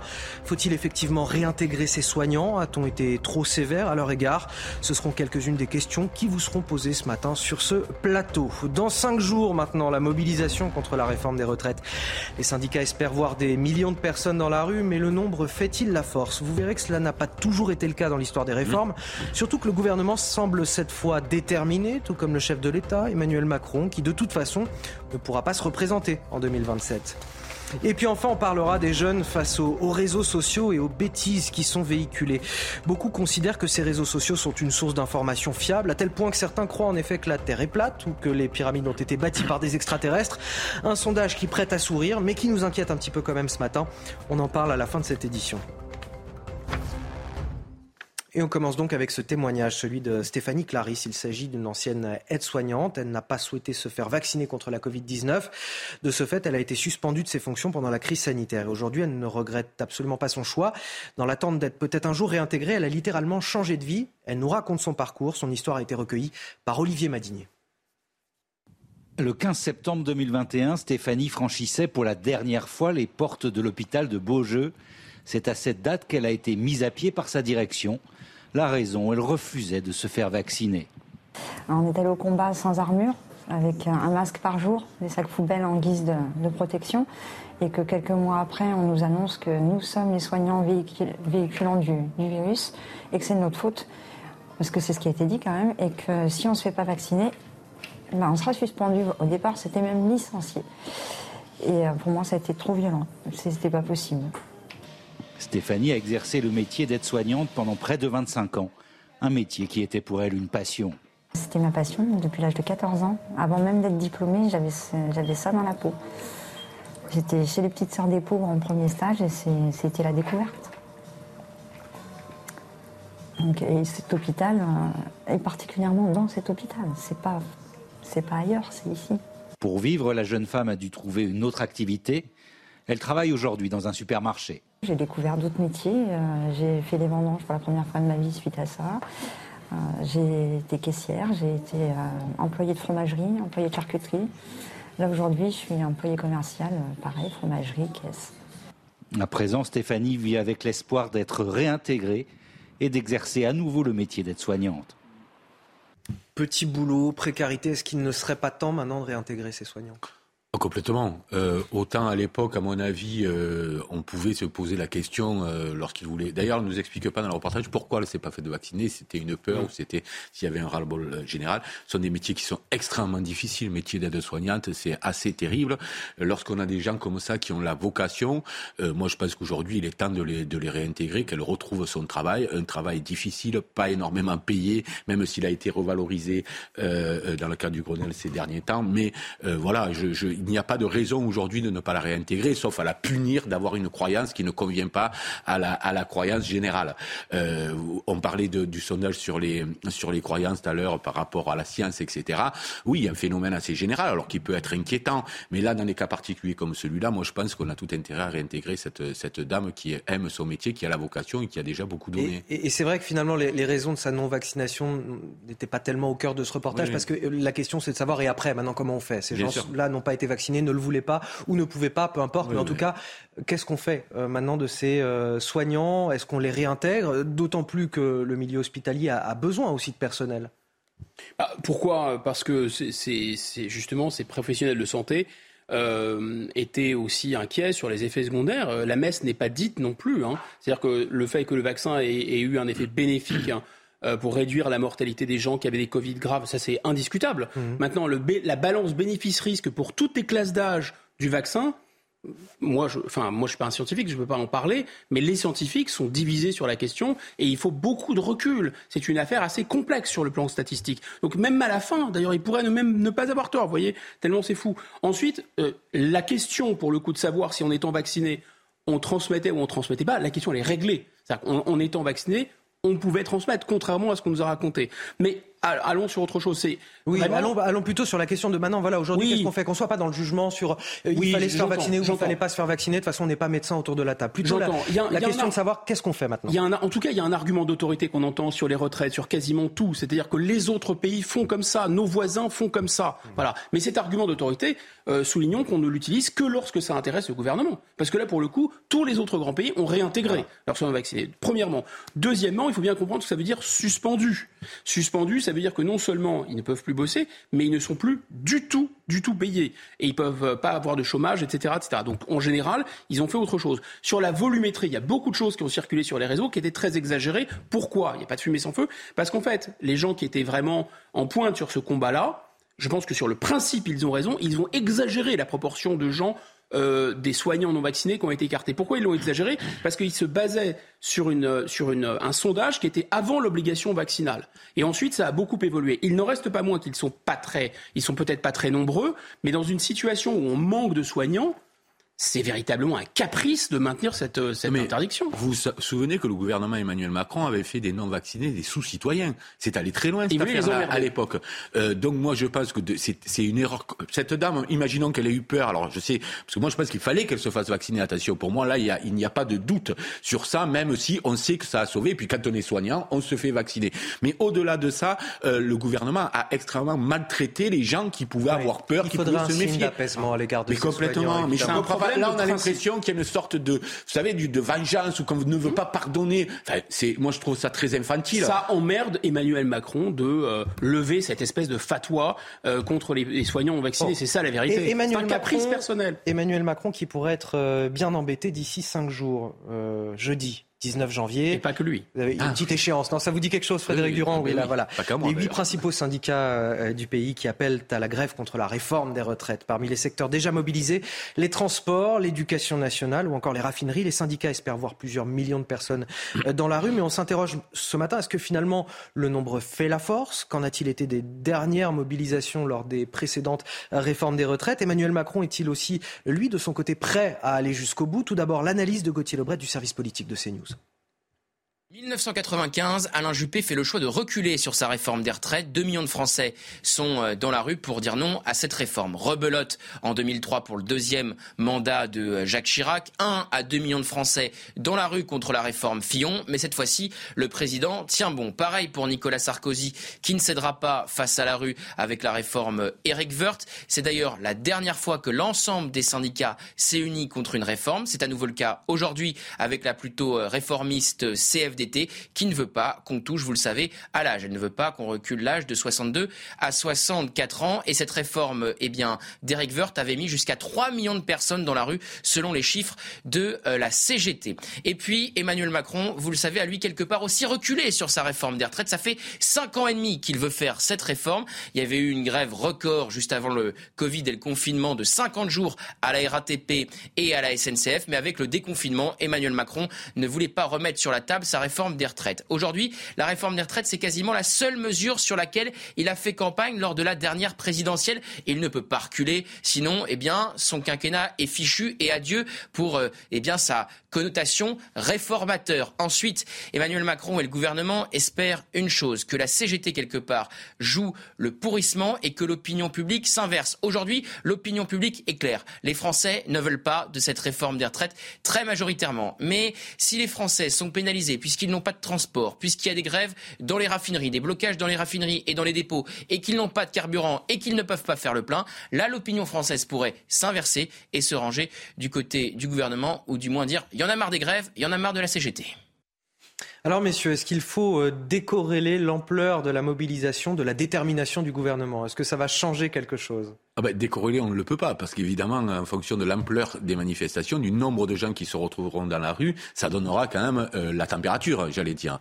Voilà. Maintenant, Emmanuel Macron et le gouvernement ont décidé qu'ils pouvaient se passer euh, du fait de convaincre l'opinion. Ils se disent bon, ben ils sont pas d'accord, on va le faire quand même. C'était dans le programme, etc. donc ils prennent un risque. Euh, ils prennent un vrai risque. Alors effectivement, Gauthier Lebret le disait, euh, l'opinion peut rebasculer si demain les grèves handicapent justement leur trajet, leur etc. Mais ça ne voudra pas dire pour autant que les Français sont devenus d'accord avec cette réforme des retraites. Vous comprenez? Par défaut, ils peuvent dire non mais on ne veut pas parce que souvent aussi il peut y avoir des dérives violentes, etc. Ceux avec quoi les Français ne sont absolument pas d'accord. Mais pour autant, euh, on ne les aura pas eu à la conviction parce que je pense que le gouvernement n'espère même plus convaincre. Or, quand on est un gouvernement, qu'on est doit prendre des mesures pour le peuple, parce que là, je rappelle qu'il ne s'agit pas que de syndicats qui voudraient bloquer. Euh, lorsque la CFDT n'est pas d'accord, qu'il y ait un syndicat plutôt réformiste, lorsqu'on arrive à avoir tous les syndicats je, contre soi, je pense qu'on continue de discuter. Voilà, qu'on continue de discuter jusqu'à ce qu'on trouve une solution qui apparaisse, parce que c'est ça gouverner aussi, c'est faire des solutions avec lesquelles le peuple est d'accord. Enfin, si on fait des solutions avec lesquelles le peuple n'est pas d'accord, comment vous voulez que ça fonctionne? Guillaume Bigot. Ah, d'abord, il me semble que l'explosion sociale, la révolte, euh, pourquoi pas la révolution, c'est l'inverse du loup. Euh, à force de crier au loup, on le fait venir. Là, en matière de révolte sociale, c'est précisément lorsqu'on attend vraiment une révolte sociale qu'il n'y a pas de révolte sociale. Ça a été, euh, on avait vu des, sondages, on les avait décortiqués là-dessus, et notamment le, niveau de colère des Français est très important, mais euh, il est même moins fort qu'au moment des Gilets jaunes. Mais surtout, le moment où les Français attendaient le plus d'explosions de colère, c'était la veille du grand confinement. Aucun, aucune explosion de colère. Deuxième chose, ce qui, a vraiment changé, c'est que, et c'est fascinant, tous les acteurs sont pour ou sont contre pour des raisons individuelles. Je ne dis même pas corporatistes. Corporatistes, ça voudrait dire qu'ils font corps avec l'ensemble de leur profession. Mais je ne suis même pas sûr de ça. On est vraiment dans une société éclatée façon puzzle, où l'individu est au centre de tout. Et donc, pourquoi finalement euh, les, les syndicats se mobilisent? Ils se mobilisent aussi parce qu'à chacun d'eux est concerné les Français sont plutôt contre cette réforme, mais parce que chacun d'eux ne veut pas travailler plus longtemps, enfin en majorité en tout cas.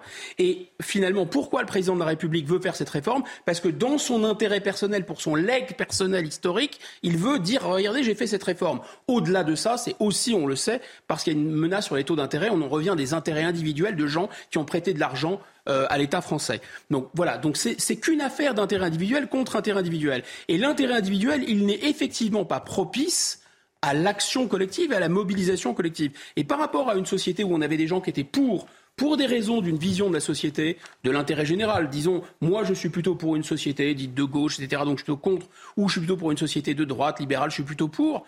Eh bien là, c'est plus le cas. Là, les gens sont pour ou ils sont contre pour des raisons individuelles, et donc à mon avis, ça a peu de chances de coaguler. Ce chiffre, le nombre d'entrées clandestines dans l'Union européenne augmente pour la deuxième année consécutive. On a recensé 330 000 traversées illégales en, 2022 selon l'agence européenne Frontex. Ces entrées clandestines qui ont atteint leur niveau le plus haut depuis 2016. Retour en France, je voudrais parler avec vous de la jeune génération face aux, réseaux sociaux. Selon un, un, dernier sondage IFOP, on a un jeune sur trois qui pense que les réseaux sociaux sont des sources d'informations fiables. Or, le problème, c'est que ces mêmes réseaux sociaux, ils véhiculent aussi beaucoup de bêtises et le résultat, c'est que ces jeunes croient à ces contre-vérités. Vous allez le voir, elles sont parfois très surprenantes. Les explications, Mathilde Couvillier-Flornois. À l'heure où TikTok s'impose comme le réseau social préféré des 18-24 ans, un sondage de l'Institut IFOP révèle que 33% d'entre eux font confiance aux réseaux sociaux et estiment qu'ils sont une source d'informations fiables. Pourtant, certains jeunes restent vigilants. Comment tu t'informes toi personnellement? Surtout les réseaux sociaux et peut-être un petit peu euh, les actus que j'ai trouvées sur Internet. Il faut avoir un recul sur ce qu'on voit sur Internet. Il y a beaucoup de choses qui peuvent être truquées, qui peuvent être fake et très très bien faites. Euh, évidemment, sur TikTok, oh, je tombe souvent sur des petites vidéos qui, qui disent un peu des conneries. Le sondage révèle aussi que les jeunes feraient beaucoup moins confiance à la science qu'il y a 50 ans. 17% d'entre eux considéraient que la science apporte plus de mal que de bien à l'homme, alors à quoi croient certains jeunes? Je crois aux Illuminati, je crois à une puissance secrète un peu qui, qui dirige un peu les choses en coulisses. Autre donnée étonnante, 69% des jeunes croient au moins à l'une de ces autres contre-vérités. 25% pensent que l'on peut avorter sans risque avec des produits à base de plantes. 20% pensent que les Américains ne sont jamais allés sur la Lune. 19% croient que les pyramides ont été construites par les extraterrestres. Et 16% pensent que la Terre est plate. L'utilisation intensive des réseaux sociaux est la principale cause de mésinformation chez les jeunes. Certains analystes ont calculé qu'il fallait moins de 40 minutes passées sur TikTok pour tomber sur une fake news. Oui, 40 minutes. Euh, en, moins de 10 minutes, je pense qu'on trouve une fake news mm. sur les réseaux sociaux. C'est assez rapide. Ça vous inquiète, euh, Guillaume Bigot? Bien sûr, parce que il y a un lien fort avec la démocratie. La démocratie ne peut fonctionner que s'il y a un débat éclairé. Euh, et il y a quelque chose qui est négligé, mais l'esprit critique des citoyens et la culture générale c'est vraiment dans un corps démocratique l'équivalent euh, de défense immunitaire. Si vous abattez ces défenses immunitaires, et on est bien parti pour, alors euh, tout est. Et, là, on incrimine les réseaux sociaux.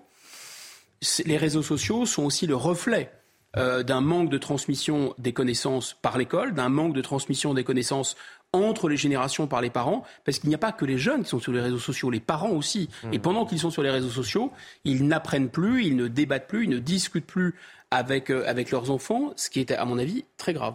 Frédéric Durand, je vous donne la parole dans un instant, mais tout d'abord, il est 9h45 pile poil et c'est l'heure du rappel de l'actualité avec Somaya Labidi. Fin de l'imbroglio autour de l'imam Hassan Iqwisen. Le prédicateur a finalement été expulsé hier de la Belgique vers le Maroc. Il avait été arrêté le 30 septembre dernier à Mons après avoir fui la France suite à un arrêté d'expulsion pour des propos incitant à la haine et à la discrimination. L'homme de 58 ans, fiché S, avait multiplié les recours contre l'ordre de quitter le territoire qui le visait sans succès. Bruxelles salue la bonne coopération avec la France sur ce euh, dossier. À cinq jours de la grève contre la réforme des retraites, la RATP propose une augmentation du salaire de ses employés de 1365 euros sur l'année, soit 105 euros net par mois pour pallier l'inflation galopante. Les organisations syndicales ont jusqu'au 23 janvier pour accepter ou refuser cet accord. Autre objectif de cette proposition, attirer de nouvelles recrues puisque je vous le rappelle, la RATP peine à recruter ses 2500 conducteurs de bus et 400 conducteurs de métro manquants pour établir un service de transport optimale. Et puis, après cinq mois d'un procès très médiatisé, le footballeur français Benjamin Mendy a été euh, reconnu non coupable de six viols et d'une agression sexuelle par la justice britannique. Toutefois, le joueur de Manchester City sera rejugé pour deux autres accusations pour lesquelles le jury n'est pas parvenu à un verdict. Un procès qui devrait commencer le 26 juin euh, prochain. Frédéric Durand, 69% des jeunes qui croient au moins à l'une de ces affirmations que je vais vous donner, que la Terre est plate, que les pyramides ont été construites par des extraterrestres, que l'on peut avorter sans risque avec des produits à base de plantes, ou encore que les Américains ne sont jamais allés sur la Lune. Est-ce que ça vous inquiète? Pour notre Oui, c'est inquiétant. Euh, je dirais dans un problème le statut de l'énoncé. C'est-à-dire, si je vous dis, par exemple, euh, la Terre est ronde et que vous me répondez, oui, c'est ton, c'est ton opinion et je la respecte, on a un problème. C'est-à-dire qu'on confond le fait scientifique avec l'opinion. Mmh. Et les réseaux sociaux sont évidemment porteurs de tout ça, où le mélange des genres est sans arrêt à l'œuvre. Euh, ce qui correspond assez bien, finalement, au relativisme généralisé de la société individualiste, quelque part, où chacun peut détenir sa vérité et où la vérité de, de l'un n'est pas la même que celle de l'autre, etc. Où on a tous des vérités sur mesure, euh, etc. Donc ça dit quelque chose de notre société, à mon avis, qui est grave. Euh, souvent, Étienne Klein, vous savez, le, physicien et aussi philosophe des sciences, qui fait un travail énorme, vulgarisation, se désespère en disant souvent, mais qu'est-ce qu'on a raté, qu'est-ce qu'on a loupé pour que les gens en soient là? Enfin, euh, penser alors que moment où Elon Musk est en train de vouloir envahir Mars, penser qu'on n'est même pas encore allé sur la Lune, euh, vous voyez un peu le, décalage euh, dans, dans l'esprit des gens. Donc oui, ça peut produire des choses, des choses assez c'est grave. Maintenant, euh, je pense que est-ce que les jeunes en question euh, croient vraiment euh, à ces vérités alternatives? Même pas. En vérité, ils ne savent plus que croire. Et la vérité, c'est une absence totale de repères parce qu'il y a une crise de la transmission. Là, et c'est très bien décrit dans le livre L'aplatissement du monde d'Olivier Roy, cette crise de la transmission, le fait que les parents ne veulent plus être des parents au sens où ils n'assument plus l'autorité, c'est aussi l'autorité de la transmission des savoirs. Voilà ce qui est vrai, voilà ce qui n'est pas. Si vous osez plus dire à votre enfant ça c'est vrai, ça ce ne l'est pas au prétexte que vous seriez totalitaire auprès de votre enfant et que vous exerceriez sur lui de violences symboliques insupportables, alors il n'y a plus de vérité. Euh, la vérité, c'est les parents sont souvent aussi perdus hein, sur les réseaux sociaux. Bah, ils sont perdus parce qu'ils sont déjà la génération des parents de mai 68 qui eux-mêmes étaient dans un relativisme où finalement tout commençait à se valoir et où tout ce qui serait vérité serait euh, autoritaire et paternaliste. Moi, je suis désolé, mais moi, je ne partage pas ce, ce point de vue. Tant et si bien qu'aujourd'hui, euh, la crise de l'adolescence où l'enfant se pose des tas de questions, on lui répond pas t'es une fille ou t'es un garçon, mais t'es un garçon. Voilà, on assume de dire ah mais non, euh, tu es toi. Ben oui, d'accord, mais ça suffit pas. Vous voyez, tout, tout, tout ce relativisme-là, je pense qu'il est aussi porteur. Et ces jeunes-là, ils savent plus que croire. Allez, un mot de sport avec du football. Marseille qui a le vent dans le dos en ce moment et qui affrontera Lorient ce soir en Ligue 1. Cette année, les hommes n'ont pas fini de bouger. Votre programme sport avec Newman. Une histoire d'amour n'est jamais une évidence au premier regard.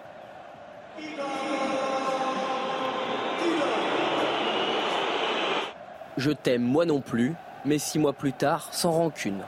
Una cosa che dico a tutti i miei amici e quelli li chiedo quando vengono a vedere una gara e dico a tutti stessa cosa che devono venire perché è una cosa veramente particolare. Tudor a su renverser l'opinion.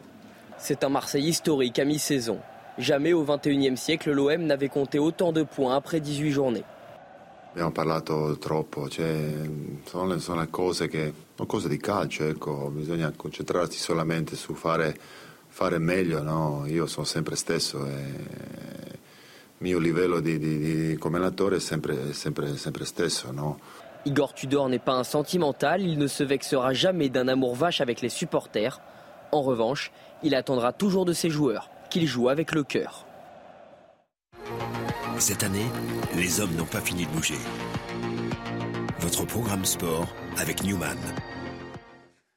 Guillaume Bigot, Frédéric Durand, c'était un plaisir de partager ce plateau avec vous aujourd'hui. Partagez. On se retrouve demain matin, déjà pour la matinale week-end. C'est une bonne chose à partir de 7h, bien évidemment. Dans un instant, bonjour docteur Millot, Brigitte Millot, qui va vous parler de la fièvre. À quoi sert-elle? Euh, Quand faut-il s'inquiéter? Euh, Que faire quand elle se manifeste? Vous verrez aussi que si votre corps est à 37 degrés, ce n'est pas un hasard. Restez avec nous. Bonjour docteur Millot, c'est dans un instant, juste après la pause. Tout de suite, la météo. La météo avec Groupe Verlaine. Solution de centrale photovoltaïque avec option de stockage pour profiter de la lumière, même en cas de coupure. Un samedi très agité au programme de la pluie, du vent violent. Prudence sur le nord-ouest du pays avec cette perturbation qui gagne toute la moitié nord actuellement avec elle du vent à 90 km à l'heure, voire plus encore sur les caps exposés. Des pluies très abondantes sur la Bretagne, Normandie, les Hauts-de-France qui vont se diriger d'ailleurs au cours de l'après-midi vers les Vosges. On peut avoir localement de petites inondations localisées avec l'équivalent de 15 jours de pluie en l'espace d'une seule journée seulement sur certaines zones de la moitié nord avec des sols qui sont déjà gorgés d'eau. En plus, sur le sud, tout va mieux avec de belles éclaircies après les brouillards du matin. Les températures sont très douces absolument partout, mais surtout au sud. Hein. Le ressenti est encore printanier de ce côté-là. 17 à Bordeaux, un minimum de 9 pour Grenoble et jusqu'à 13 également pour la région parisienne. La journée de demain, on va retrouver la même perturbation qui s'enfonce cette fois-ci vers l'est et vers le sud avec de la neige à 700-800 mètres sur les Pyrénées et le massif central et une baisse généralisée températures. Vous avez regardé la météo avec Groupe Verlaine. Isolation thermique par l'extérieur avec aide de l'État. Groupe Verlaine, le climat de confiance. L'épilogue dans l'affaire Equisen, le prédicateur a finalement été expulsé hier de la Belgique vers le Maroc. Il avait été arrêté le 30 septembre dernier à Mons après avoir fui la France suite à un arrêté d'expulsion pour des propos incitant à la haine et à la discrimination. Bruxelles salue la bonne coopération avec la France sur ce dossier. Agression à Saint-Maurice dans le Val-de-Marne. Un adolescent de 15 ans a été attaqué par trois individus euh, cagoulés. Refusant de leur donner son téléphone portable, il a reçu plusieurs coups de couteau au bras, aux jambes et au thorax. Toutefois, le pronostic vital de la victime n'est pas engagé. À cinq jours de la grève contre la réforme des retraites, la RATP propose une augmentation de salaire de ses employés de 1 365 euros sur l'année, soit 105 euros net par mois pour pallier l'inflation galopante. Les organisations syndicales ont jusqu'au 23 janvier pour accepter ou refuser cet accord. Autre objectif de cette proposition, attirer de nouvelles recrues, puisque je vous le rappelle, la RATP peine à recruter ses 2500 conducteurs de bus et 400 conducteurs de métro pour établir un service de transport optimal. Et puis, guerre de communication autour de Soledar. Les Russes assurent avoir pris le contrôle de la ville grâce au groupe de mercenaires Wagner impliqué dans la bataille. Une annonce aussitôt démentie par Kiev qui affirme, je cite, que les combats pour Soledar se poursuivent sans apporter euh, plus de précision. Merci de votre présence sur notre antenne. Tout de suite, bonjour docteur Millot.